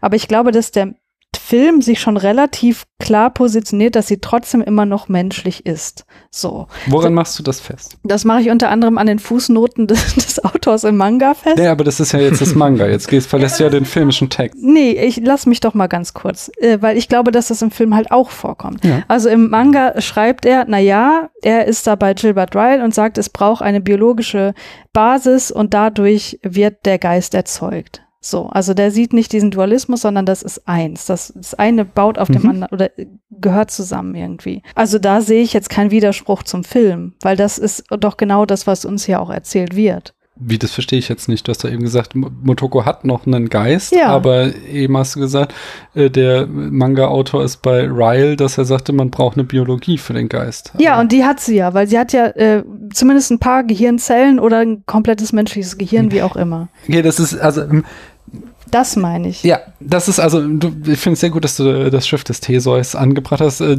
falls nicht alle wissen, was es ist, das ist ja dieses, obwohl äh, Marvel hat es zum Beispiel sehr groß gemacht mit Wonder Vision, die Serie, in der es um den verstorbenen Roboter geht.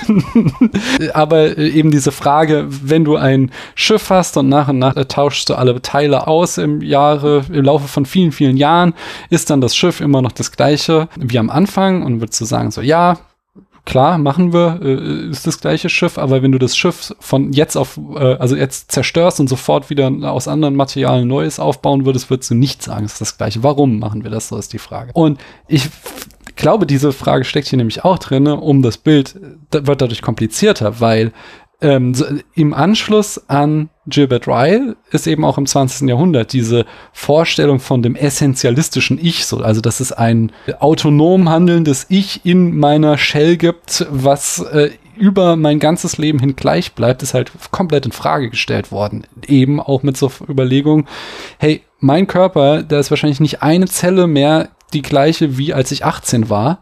Aber auch meine Wünsche, meine Träume, meine Erinnerungen, meine ähm, Werte und so haben sich seitdem komplett verändert. Bin ich wirklich noch der gleiche Daniel, der ich war, als ich 18 war? Und das äh, verhandelt der Film eben auch, dass er fragt, ja. ist das überhaupt die richtige Frage, die wir stellen? Ist denn diese Frage nach, also das ist dann die, die, diese zweite große Block, den ich hier drin sehe, die Frage nach Identität. Ist denn das wirklich wichtig, ob du äh, Motoko die Person bist, die du als Mensch mal warst, oder bist du nicht irgendwie darüber hinaus und schon was ganz anderes? Und das ist auch gut und richtig so.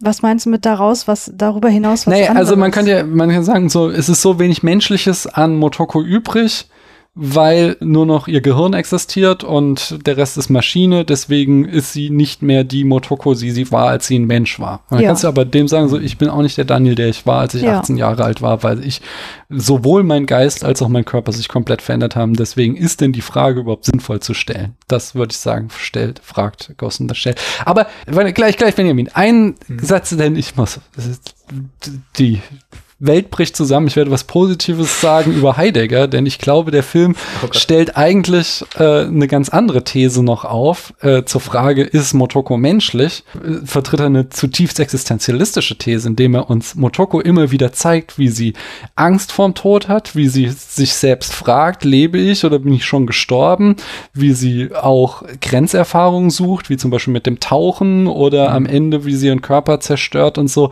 dass sie eben durch dieses, diese zutiefst heideggerianische Gedanke, diese Auseinandersetzung mit der eigenen Sterblichkeit, dass das das Menschliche überhaupt ausmacht. Und dass auch der Puppet Master sagt, er ist noch nicht vollkommen, weil er unter anderem nicht sterben kann, sagt er. In irgendeinem Satz fällt das mal sowas in die Richtung. Und mhm. dass, äh, dass der Film eben auch hier die These verricht, nicht ich denke, also bin ich, macht mich zum Menschen, sondern dadurch, dass sie weiterhin solche Fragen hat und sich mit ihrer eigenen Existenz überhaupt auseinandersetzt und der Endlichkeit ihrer Existenz, das macht das wirklich Menschliche an ihr aus. Ich glaube, das ist die These, die der Film vertritt. Ja, ich hatte auch immer den Eindruck, dass es der Film uns schon sagen möchte, ähm, oder immerhin, aber ich so, so wahrgenommen, dass sie äh, schon so sehr menschliche Züge noch hat, obwohl sie halt diesen super krassen Körper hat, obwohl sie sich in andere Leute reinhacken kann und eindeutig ihre Möglichkeiten und Kompetenzen auch über das hinausgehen, was normale Menschen können. Äh, aber man merkt halt, ne, wie sie irgendwie zweifelt, die ganze Zeit mit sich hadert, äh, man kriegt ihren Humor hin und wieder mit und so weiter und so fort, äh, was du auch schon sagtest. Ähm, aber sie muss irgendwie also sie ist die ganze Zeit auf der Suche. Sie muss irgendwie eine andere Art von Existenz für sich finden, so dass sie klarkommt. Und das macht sie wahrscheinlich auch so interessant für für den Puppet Master, der äh, vielleicht einen Plan davon hat, was er will. Wir sagen übrigens ganz männliche Pronomen, das ist, äh, sagt der Film ja auch, ne? Das ist eigentlich nur ein Behelf. Mhm. Äh, irgendwie hat das Ding eigentlich kein Geschlecht.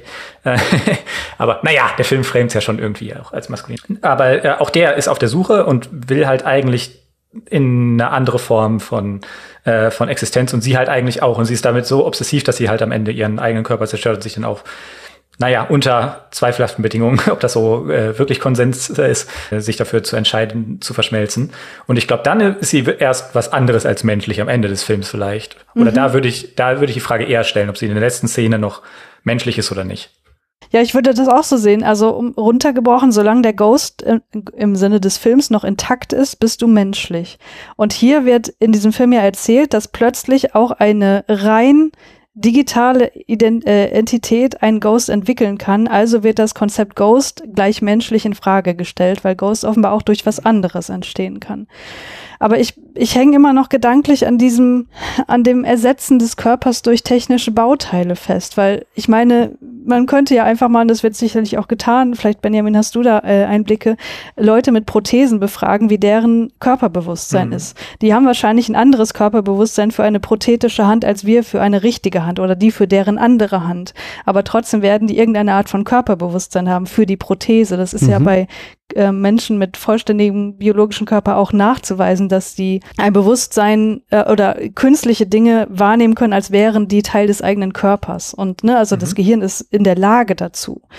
Und wenn der komplette Körper ersetzt wird durch etwas Technisches, warum sollte es nicht auch so sein, dass dann du für diesen Körper ein anderes Bewusstsein entwickelst, das sich möglicherweise von dem ursprünglichen körperlichen Bewusstsein unterscheidet, aber dennoch irgendwie äquivalent zu dem ist? Weißt du, was ich hm. meine? So dass ja. diese, diese Vollständigkeit er erhalten bleibt, aber eben auf eine andere Substanz übertragen. Ja, also ich würde das 100% unterschreiben. Also man kann das halt ne, schon ausgehen von äh, Sachen, die nicht wirklich in den eigenen Körper so stark integriert werden wie jetzt Prothesen. Mhm. Aber selbst wenn ich jetzt mal sowas nehme wie meine Brille oder einen Gaming-Controller, mhm. äh, also Brille ist vielleicht besseres Beispiel, die nehme ich ja die meiste der Zeit nicht als äh, Fremdkörper wahr, sondern halt als insofern Teil meines Körpers, weil das ich als selbstverständlich wahrnehme, dass ich halt eine relativ normale Sicht habe. Mhm. Und ähm, ich muss mich schon konzentrieren muss, um überhaupt wahrzunehmen, dass ich eine Brille trage, sondern die meiste Zeit merke ich das gar nicht mehr.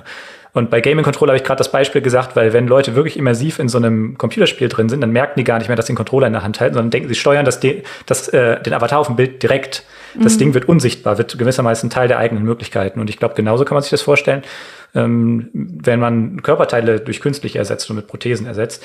Es hat ein bisschen Einschränkung dazu, dass es halt auch sowas wie Phantomschmerzen mhm. gibt und die, das natürlich, das künstliche Körperteil hat ja keine Schmerzen, mhm. sondern irgendwie dein, deine mentale Projektion von dem Ding oder so. Äh, da will ich jetzt auch nicht zu weit reingehen, weil ich nicht selber Phantomschmerzforschung gemacht habe. Ich kenne das jetzt auch nur aus so zweiter Hand, aber mhm. oder dritter Hand. Genau. Also es ist nicht ganz unproblematisch, aber ich glaube, so Effekte kann man sich schon vorstellen und so als, ja, ich meine, klar, ne, ich komme aus der Informatik irgendwie, ich unterschreibe halt diesen ganzen Funktionalismusgedanken eigentlich, dass ich denke, solange es funktionsgleich ist, wo ist das Problem?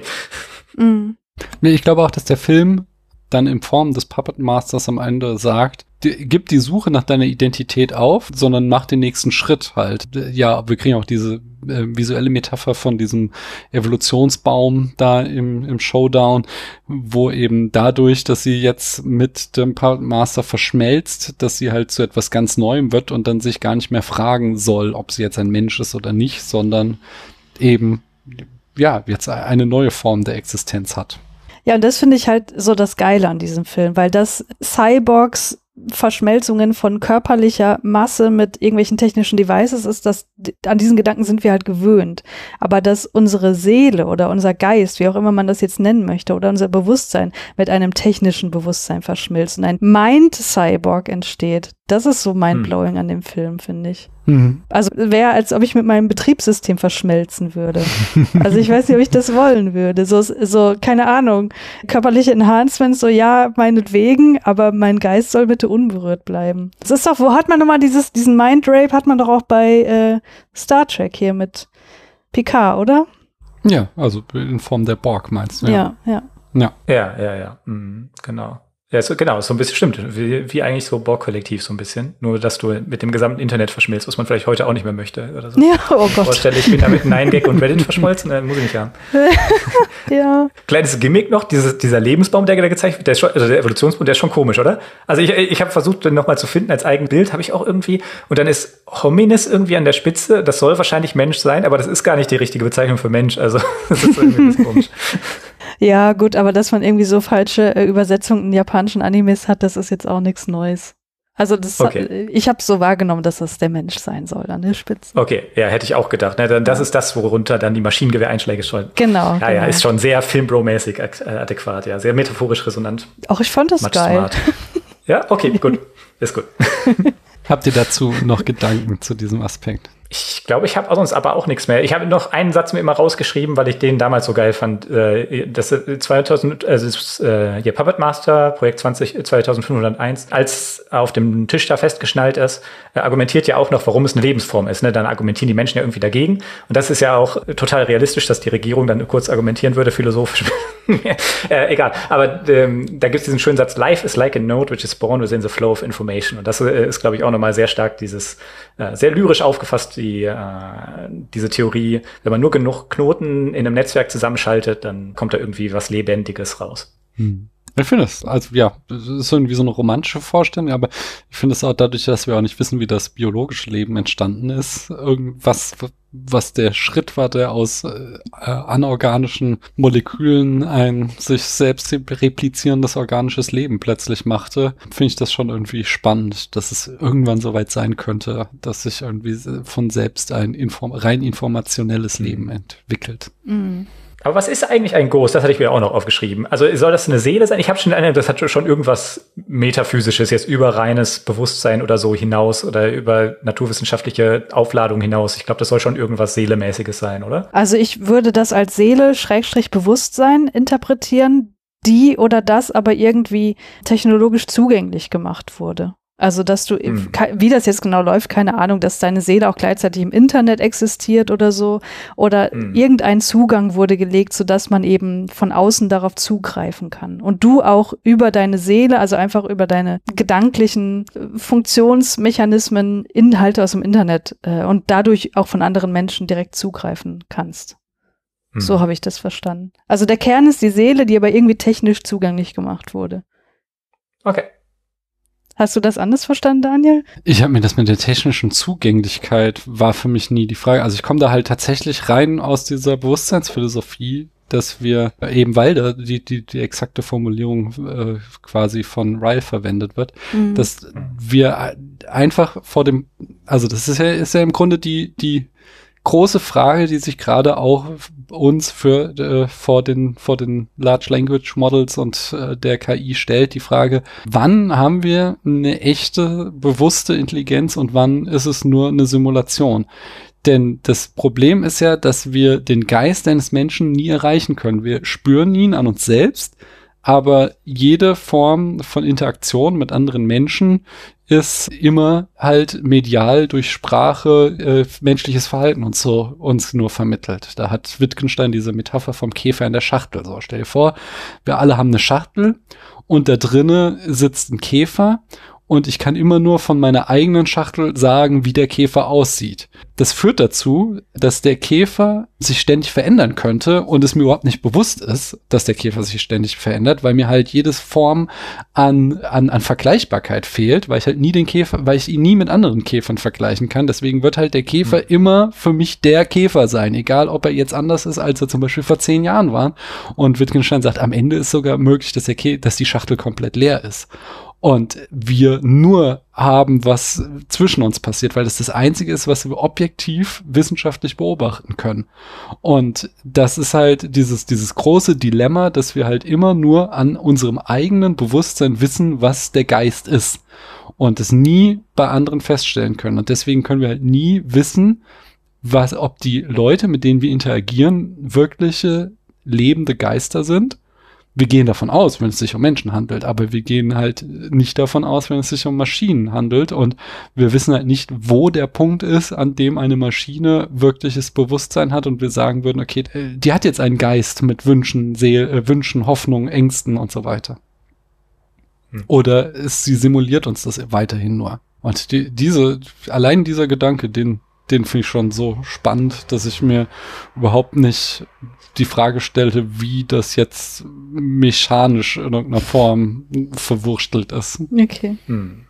Ja, ich gehe wahrscheinlich relativ profan an diese äh, Fragen ran, weil ich denke so, warum sollte ich der einzige Mensch sein mit einem Geist? Das wäre ja ein super egoistischer Gedanke und äh, ich glaube, die Welt ist nicht so. Das ist ja wieder eine sehr Wittgensteinische ja. Antwort. Er sagt ja, äh, also der Solipsismus wäre das ja, es gibt nur mich und alles andere ist nur quasi von mir selbst imaginiert und darauf äh, und auch als direkte Antwort an Descartes sagt halt äh, Wittgenstein so, Moment, du zweifelst an allem, aber woran du nicht zweifelst, ist halt die Bedeutung deiner Worte. Und wenn nichts existiert, wie hast du denn sprechen gelernt? Mhm. Du kannst doch nur sprechen gelernt hast, indem du mit anderen Menschen interagiert hast. Und die Bedeutung von Sprache entwickelt sich nur in einer Gesellschaft. Das heißt, die, das Gedankenexperiment, dass es nur einen einzigen Geist gibt, kann nicht funktionieren, sondern mhm. wir haben in unserer Welt gibt es verschiedene Geister, damit überhaupt sich sowas wie Sinn in, und Bedeutung in unserer Sprache entwickeln kann. Ja. Und mhm. das ist dann wieder seine Antwort auf dieses Problem.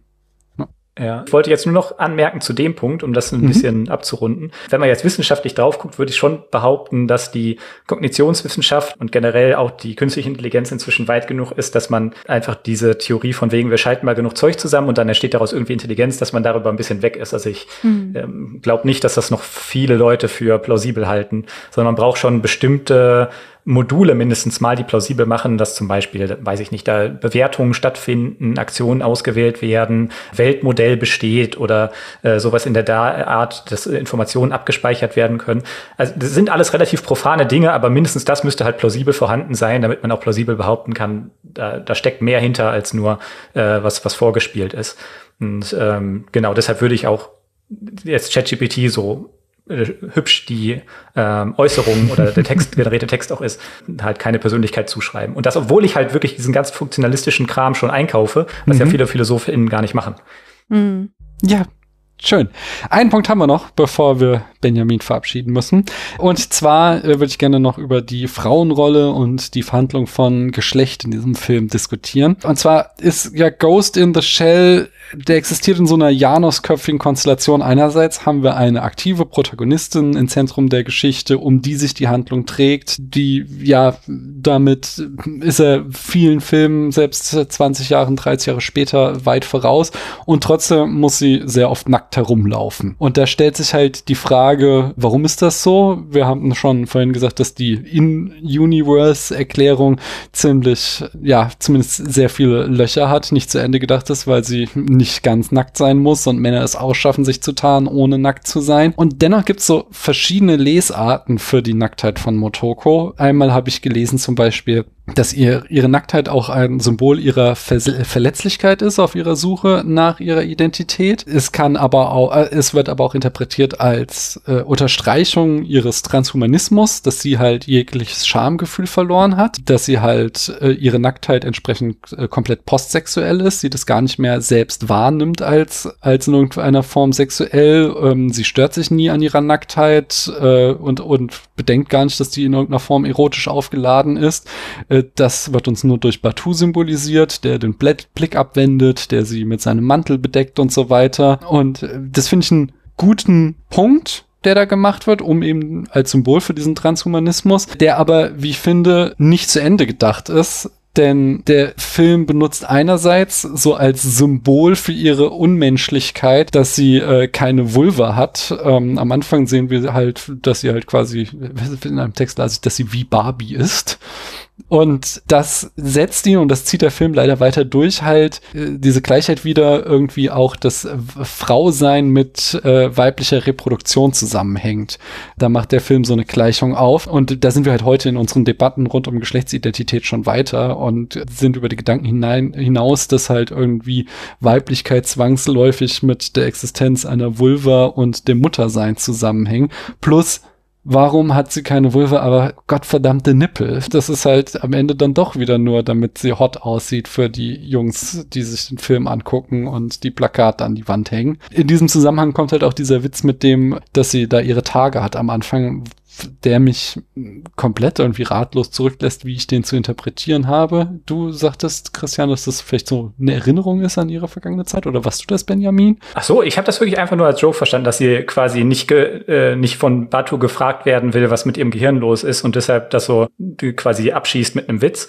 Weil ich kann mir nicht vorstellen, dass es, also sie hat ja einen, einen Körper, den, den man komplett regulieren kann, mhm. ähm, dass da noch hormonell, die, äh, so ein hormoneller Zyklus nachgebildet wird, glaube ich eigentlich nicht. Nee, nee, das, das, das, ich glaube auch nicht, dass da irgendein Funken Wahrheit ist. Ich fragte mich eher, was dieser, welche Funktion dieser Witz hat, ob das wirklich nur ein cooler Spruch sein soll. Ähm, und dann stellt sich ja die Frage wieder, wird der nicht ein Stereotyp reproduziert irgendwie von ne, der, fair, der, ja. der hormonellen Frau im Gegensatz zum rein rationalen Mann, was sie auch äh, komme ich gleich noch drauf. Darf ich dazu ja, was sagen? Bitte.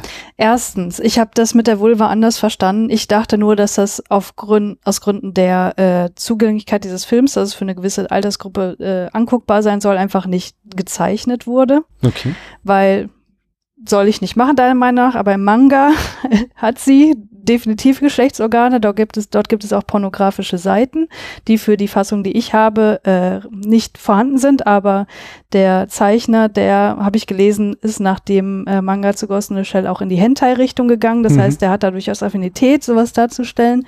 Und das gibt's im, also im Manga ist sie definitiv auch ein sexuell aktiver Mensch mit äh, Menschen beiderlei Geschlechts.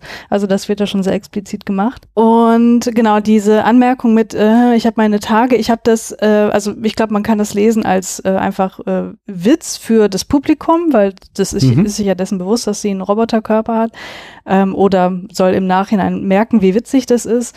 Andererseits kannst du es auch so interpretieren, dass sie, obwohl sie ja einen ähm, künstlichen Körper hat, dass sie ja dennoch in einer Welt aufgewachsen ist, in der äh, Stereotype und Vorurteile existieren und sie das deshalb so kokett halt anwendet und sagt, okay, ich sage das jetzt hier, aber eigentlich bin ich mir natürlich dessen bewusst, dass das bei mir keine Rolle spielt, deswegen kann ich damit einfach spielen. Mhm. So.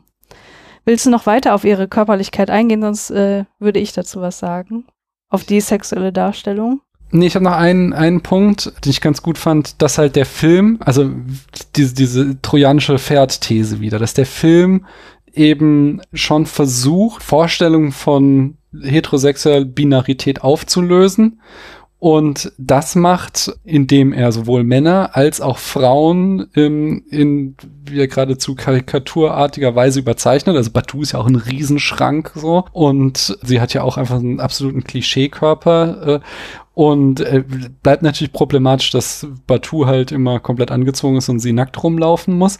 Und dass er das dann aber nutzt, um am Ende in der schon von dir angesprochenen Szene den Menschenblick einmal komplett zu demaskieren, indem sie halt dann äh, in dem Moment, wo sie halt versucht, diesen Panzer aufzustemmen, erst ihre Muskeln so sehr hervorträgen, dass ihr Körper halt plötzlich nicht mehr irgendwie ästhetisch zierlich weiblich wirkt, sondern halt plötzlich unglaublich muskulös und dann im letzten Schritt sogar ihr Körper komplett komplett zerstört wird, wo er quasi sagt so, ja, ja, ihr seid nur hier, um äh, die geile Maus die ganze Zeit anzugucken und das nehme ich euch jetzt aber äh, gewissermaßen, um dann zu verhandeln, was denn wirklich äh, Sexualität ist, weil das wird dann ja in der nächsten Szene auch aufgelöst, dass der Puppet Master sich in ihrem Körper hineinbegibt, sie sich in den Körper des Puppet Masters hineinbegibt. Das heißt, der Puppet Master dann quasi in ihrem weiblichen Körper steckt, aber mit männlicher Stimme spricht und da halt durchaus Gedankengänge drinne sind, die über halt traditionelle Binarität hinausgehen. Ähm, lass mich kurz den Aspekt der Sexualisierung noch Ja. äh, von meiner Seite aus abschließen, weil äh, mein Hot Take ist, ich finde diesen Film überhaupt nicht sexualisierend. Okay. Ähm,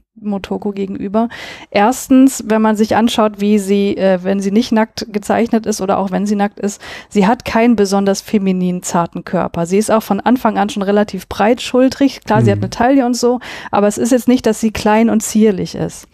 So, zweitens würde ich die Nacktheit, äh, also was die Zustände der Herstellung dieses Animes angehen, kann ich mir das erklären. So, ne, Fanservice als Stichwort. Ähm, die Leute finden es irgendwie geil, da so eine Figur nackt zu sehen.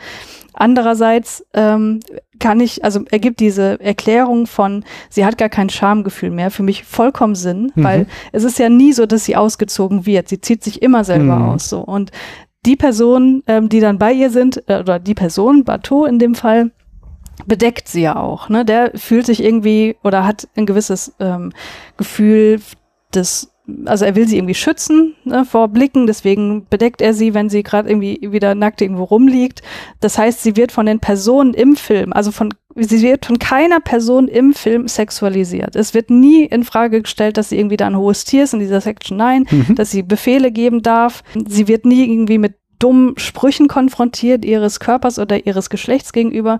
Deswegen finde ich, was die sexualisierte Darstellung angeht, ich kann das für mich weg erklären, dass es Fanservice ist, dass aber darunter liegend man hier von einer Gesellschaft ausgehen kann, in der sexuelle Stereotype nicht mehr so die Rolle spielen. Und das finde ich sehr positiv. Mhm. Benjamin, Ja, hast du finde dazu? ich, finde ich auch fair. Die, äh, ich wollte auch noch mal auf den, die Szene aufkommen, als dann, als sie dann ihren Körper zerstört, weil sich dann ihr Körper auch so, also, ne, das ist ja hypermuskulär, nochmal zeigt. Das äh, fand ich auch sehr eine beeindruckende Szene. Und ähm, genau, das mit dem Verschwelzen, dass sie dann eigentlich über Gender hinaus ist, fand ich auch bemerkenswert. Naja, und ich äh, glaube auch, dass es, äh, also den Charakter selber würde ich halt auch die, verteidigen, weil ich finde, es ist schon einfach ein cooler Charakter, die halt mit ihrem Körper sehr selbstbewusst umgeht und auch mit ihrer Kompetenz sehr selbstbewusst umgeht.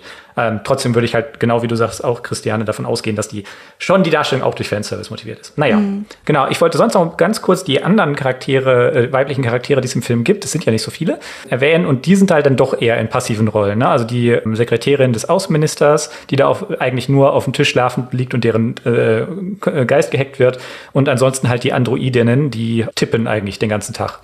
ähm, das ist, das ist jetzt schon nicht so die Meisterleistung, aber Kusanagi selber ist halt schon ein cooler Charakter, würde ich sagen. Also ich, ich stimme da auch voll zu, dass das die Intention des Films ist. Am Ende steckt dann aber doch wieder eine problematische Metapher drinne mit dieser Verschmelzung, weil äh, wir haben uns ja gerade mit äh, im Privatsprache-Podcast mit, äh, ja, da, da lesen Christian und ich gerade zusammen das Unbehagen der Geschlechter und da ging es jetzt sehr ausführlich um eben Judith Butlers Verhandlung von Simone de Beauvoirs These äh, des anderen Geschlechts und der Film hier fällt halt genau in die gleiche Falle wieder rein, dass er uns das Männliche, der Puppet Master, der hier männlich konnotiert ist, als den reinen Geist darstellt, während das Weibliche als körperlich gedacht wird. Und dann am Ende in der Vereinigung er sogar so eine ähm, heteronormative Sprache verwendet, indem er sagt zu Kusanagi, dass du meine Nachkommen schaffst, ins Netz hinaustragen sollst. Und da steckt halt wieder so die Metapher vom männlichen Samen, den die Frau austragen muss, drinne. Und das, also, wenn man bedenkt, dass da irgendwie Computercode verschmilzt, ist diese Vorstellung einfach komplett absurd. Und dass der Film halt in seinem lobenswerten Versuch irgendwie sexuell, äh, also so quasi im Tro Rahmen des trojanischen Pferdes Geschlechtsidentität neu zu verhandeln, dass er dann am Ende doch wieder auf solche Klischees äh, aus der heterosexuellen, heteronormativen Tradition verfällt, ist dann doch so ein bisschen schade und halt nicht zu Ende gedacht und dann vielleicht doch bei Matrix wieder vielleicht besser zu Ende geführt worden. Jetzt wundere ich mich aber gerade, dass mir das nicht aufgefallen ist. Also vielleicht ist das ein Ding in der deutschen Übersetzung. Ich kann mich nur erinnern, dass es irgendwie mit Nachkommenschaft weiß ich auch noch. Aber ich dachte, es wäre irgendwie die gemeinsame Nachkommenschaft und die, dass die ins Netz hinausgeht oder so und nicht hinausgetragen wird. Also da, da kommt mir, müsste man vielleicht nochmal auf den Text gucken. Die Metapher, dass er halt rein geistlich und sie körperlich Ja, das- ist, das ich und er ja auch, äh, er sagt definitiv explizit, er braucht ihren Körper auch. Also die Hm. Vorstellung steckt da hundertprozentig drin. Aber Ja. ihr Geist verschmilzt doch auch. Also der ist ja nicht weg. Ja, das macht es ja doppelt absurd. Das ist eigentlich ist der, hat dieser Akt nichts mit heterosexueller Fortpflanzung zu tun, aber er wird uns doch wieder so geframed irgendwie, dass der äh, Mann, äh, das hier rein geistliche irgendwas in die Frau injizieren muss, das dann weiter existiert. Ja, aber wenn du jetzt daran denkst, wie ChatGPT aufgebaut ist, Was? mit welchen Trainingsdaten ist denn der Puppet Master entstanden? Hm? Vielleicht hat er Ah, nur diese so. Sprache. So wird ein Schuh draus. Da, das finde das find ich, das fand ich, finde ich die beste Interpretation. so sollten wir das machen. Ja, gut. nee, ich, ich, ich finde das gut. Ich finde, also wie gesagt, ich, ich, ich fände es ein bisschen albern, wie sie da die ganze Zeit immer nackt rumrennt und dass die Erzählung halt auch nur so halb aufgeht. Ich finde es aber gut, dass der Film das benutzt, um da Fragen äh, der Sexualität aufzuspielen. Es steht auch, wie ihr beide wunderschön dargelegt hat, jederzeit außer Frage, dass halt Kusanagi äh, hier eine vollkommen äh, krasse Protagonistin ist und sehe da nur halt so Abzüge in der B-Note, wo ich denke, okay, da, da stecken dann doch immer noch so Metaphern drinne, die tun doch nicht Not. Hm. Gut, haben wir sonst noch inhaltlich was zu sagen? Benjamin, das geht an dich, das ist deine Show. Willst du zu deinem Lieblingsfilm noch was erzählen? Also ich hoffe doch, dass es äh, unsere Show und wir haben hier unsere äh, Geister verschmolzen zum Gesamtkonzept. Oh, Nee, ich bin auch tatsächlich ein bisschen äh, geistig, äh, geistig durch. Ich muss auch rechargen. Aber ich glaube, du hast noch ein, mindestens eine letzte Frage, die wir äh, noch ja, machen ja es, es kommen jetzt auf jeden Fall noch die Abhandlung, Genau. aber ich frage immer noch, ob es irgendwelche Themen gibt, die wir vergessen haben. Aber wenn das nicht der Fall ist, durch. Dann habe ich euch auch wieder eine Aufgabe gestellt, nämlich ihr solltet drei bessere und drei schlechtere Filme des gleichen Genres finden und ich habe natürlich wie immer offen gelassen, um welches Genre es sich handelt. Benjamin, was sind denn deine drei schlechteren und was ist dein Genre? Ja, ich hab, war mit dem Genre jetzt sehr liberal. Ich habe also im groben Sinne Cyberpunk äh, genommen und ich habe die drei Filme genommen. Einmal Avalon, das hattest du schon vorher schon genannt. Das ist ein anderer Film von Ushi. Auch ganz kurioser Film. Es geht mehr so um VR tatsächlich und spielt, ich glaube, irgendwo in Osteuropa, aber man sagt nicht genau wo. Aber fand ich, finde ich, äh, ist mir so im Gedächtnis geblieben, dass ich finde, lohnt sich mal anzugucken. Also auch bei den schlechteren Filmen würde ich jetzt immer sagen, das sind Filme, für die habe ich irgendwie noch was übrig. Das ist, da ist irgendwie Herz dabei. Alita Battle Angel ist mir noch eingefallen, ist auch so eine dystopische Welt, sehr anders als Ghost in the Shell. Vielleicht mehr so märchenmäßig, aber zumindest so mehr überzeichnet und äh, ja, ähm, aber fand ich fand ich auch interessant. Und Johnny Mnemonic habe ich aufgeführt, ist natürlich äh, infame Unterstellung, dass das ein schlechterer Film sei, aber für den habe ich auch sehr viel Herz übrig und den finde ich äh, sollte man auf jeden Fall gesehen haben. Christiane, was ist dein Genre und deine drei schlechteren? Ich war auch bei Cyberpunk und ich habe bei den schlechteren Film Elysium äh, mit Matt Damon. Ich habe den nicht mal zu Ende geguckt, weil ich den so kacke fand. Tron hat mir leider nicht gefallen und wovon ich auch wirklich äh, enttäuscht war, wobei eigentlich gar nicht so viel, weil ich wusste, dass der auch scheiße ist, ist Ready Player One. Mhm. Right. Interessant, auch der taucht bei mir auf. Ich habe aber ein anderes Genre in Anführungszeichen gewählt. Ich habe mich um Future Cities gekümmert und da habe ich auf den äh, dritten Rang meiner schlechteren Filme eben auch Ready Player One. Ich I appreciate dass so die, die Stadt darin schon noch so eine Geschichte erzählt, nämlich dass die Leute sich nur noch in dieser virtuellen äh, Welt befinden. Aber ach so richtig geil war es halt auch nicht. Das ist auch so ein ja CGI-Matsch und äh, ach es ist nee. Platz zwei habe ich das fünfte Element. Ich meine, es ist eine super ikonische Stadt, aber im Grunde ist es nur so ein geupdatetes Metropolis und ich kritisiere hier, dass die so erzählerisch nicht wirklich was zu dem Film beiträgt. Es sieht cool aus, aber es ist so, hm, im Gegensatz zu den drei besseren, werde ich gleich sagen, ist halt dieses, dieses, es ist, es, es, im Gegensatz auch zu Ghost in the Shell, es trägt halt nichts zur Narration bei. Und den wirklich schlechtesten Film in dieser Beziehung ist THX 1138, das Erstlingswerk von George Lucas. Es ist halt in einem Einkaufszentrum gedreht worden und es sieht auch jederzeit lang nach einem Einkaufszentrum aus. So, es ist dieses So, nee, also das, ja, sie hatten kein Geld, aber es, ist, es sieht man halt auch. Jetzt möchte ich so ein, so ein Cutscene von einfach dem musikalischen Untermalung aus Ghost in the Shell, aber dann so die Bilder aus TRX. so aufgemacht wie in dieser atmosphärischen Mittelszene, wo die Stadt gezeigt wird. Benjamin, was sind deine drei besseren? Genau. Äh, genau, bessere gibt es natürlich aus meiner Sicht nicht, aber ich kann ja ähnlich gute Filme, habe ich jetzt versucht ja. herauszufinden. Äh, das würde ich zum ersten Matrix nennen. Also, ja, bedarf, glaube ich, keines Kommentars, äh, haben wahrscheinlich auch alle schon gesehen. Äh, dann Blade Runner 2049, den finde ich tatsächlich besser als, oder mag ich lieber als den alten. Und ich finde, habe ich deshalb hier raufgeschrieben, weil darin das Thema so, was ist meine Identität, wenn ich ein künstliches Wesen bin. Ähm, und Paprika habe ich noch äh, aufgenommen. Vielleicht ein hm. bisschen eigentümliche Wahl, aber das, äh, da kommt halt dieses, ähm, ja, künstliche Welten in, im eigenen Gehirn und wie man die verändert, äh, auch relativ stark vor. Christiane, deine drei besten. Ja, ich habe natürlich Johnny Mnemonic, hm. sorry, hm. das äh, muss sein. Aber es ist auch äh, im Grunde auf einem Niveau dann und der Rest ist äh, unüberraschend auch Matrix und Blade Runner. Ist es bei dir der alte Blade Runner oder der neue Blade Runner? Ach, das ist alles eins bei mir. okay. Meine drei besseren. Da habe ich, und das dürfte langjährige Hörer dieses Podcasts vielleicht verwundern, aber auf Platz drei tatsächlich Metropolis. Denn eigentlich verachte ich diesen Film, weil ich ihn für eine unsäglich schlecht Schmonzette halte. Aber ich gebe ja zu, also schlecht an dem Film ist halt das Drehbuch. Das ist halt, das ist halt einfach Bullshit. Äh, und man konnte schon in der Zeit, als er entstanden ist, bessere Geschichten erzählen. Aber die Stadt war nicht nur ikonografisch sehr stilprägend und steckt hier drin, steckt in jedem dritten Science-Fiction-Film drin. Sie erzählt ja auch tatsächlich eine Geschichte da mit den Reichen, die ganz oben wohnen und da ist alles super und den Armen, die ganz unten wohnen und den ganzen Tag an der Herzmaschine arbeiten und so. Das heißt, äh, da äh, hat die Stadt eben genau wie in diesem Film auch eine erzählerische Funktion und weil sie auch noch so einflussreich war, setzt sie auf Platz drei. Besser noch macht es meines Erachtens Brasil, wo diese Absurdität dieses bürokratischen, totalitären Staates sich halt sehr stark in die Architektur der Stadt widerspiegelt. Das finde ich extrem gut gemacht. Großartiger Film, großartige Filmstadt und auf Platz eins habe auch ich natürlich Blade Runner, der da die dystopische Welt mit den verschiedenen Schichten und den, also da wird einfach unglaublich viel durch die Stadt erzählt und deswegen ist es die beste Future City. Ja, geil. Eine letzte Frage habe ich noch, ihr wisst es. Auf einer Skala von 1 bis 100 Punkten, wie viele Punkte bekommt Ghost in the Shell von euch? Benjamin, du darfst anfangen. Äh, ich, naja, wir haben ja auch die Kritikpunkte ein bisschen äh, rausgearbeitet, deshalb gibt es bei mir auch Abzüge in der B-Note, aber ich sehe den schon so bei 93 ungefähr. Christiane. Ich würde 85 Punkte vergeben. Mhm.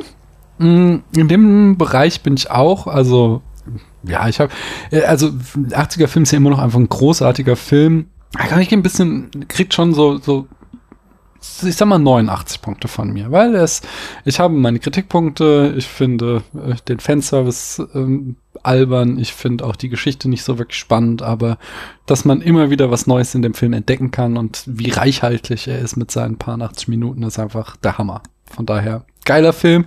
Vielen Dank, Benjamin, dass du uns vorgeschlagen hast, ihn zu besprechen. Sag uns doch noch ein letztes Mal, wo im Internet man dich finden kann und wie dein Mastodon-Handle ist. Sehr gerne.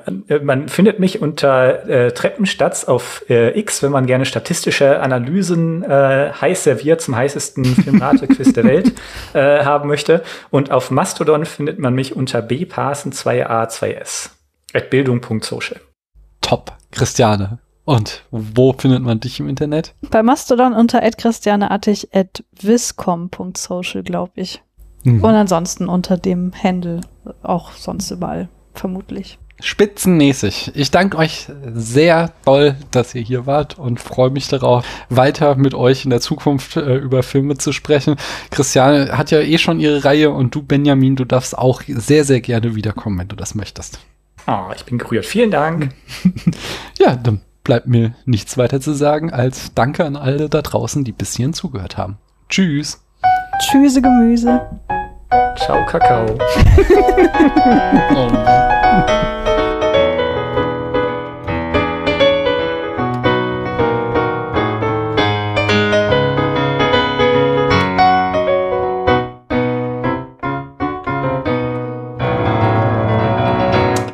Ja, endlich mal wieder ein guter Film im Spätfilm ja, besprochen.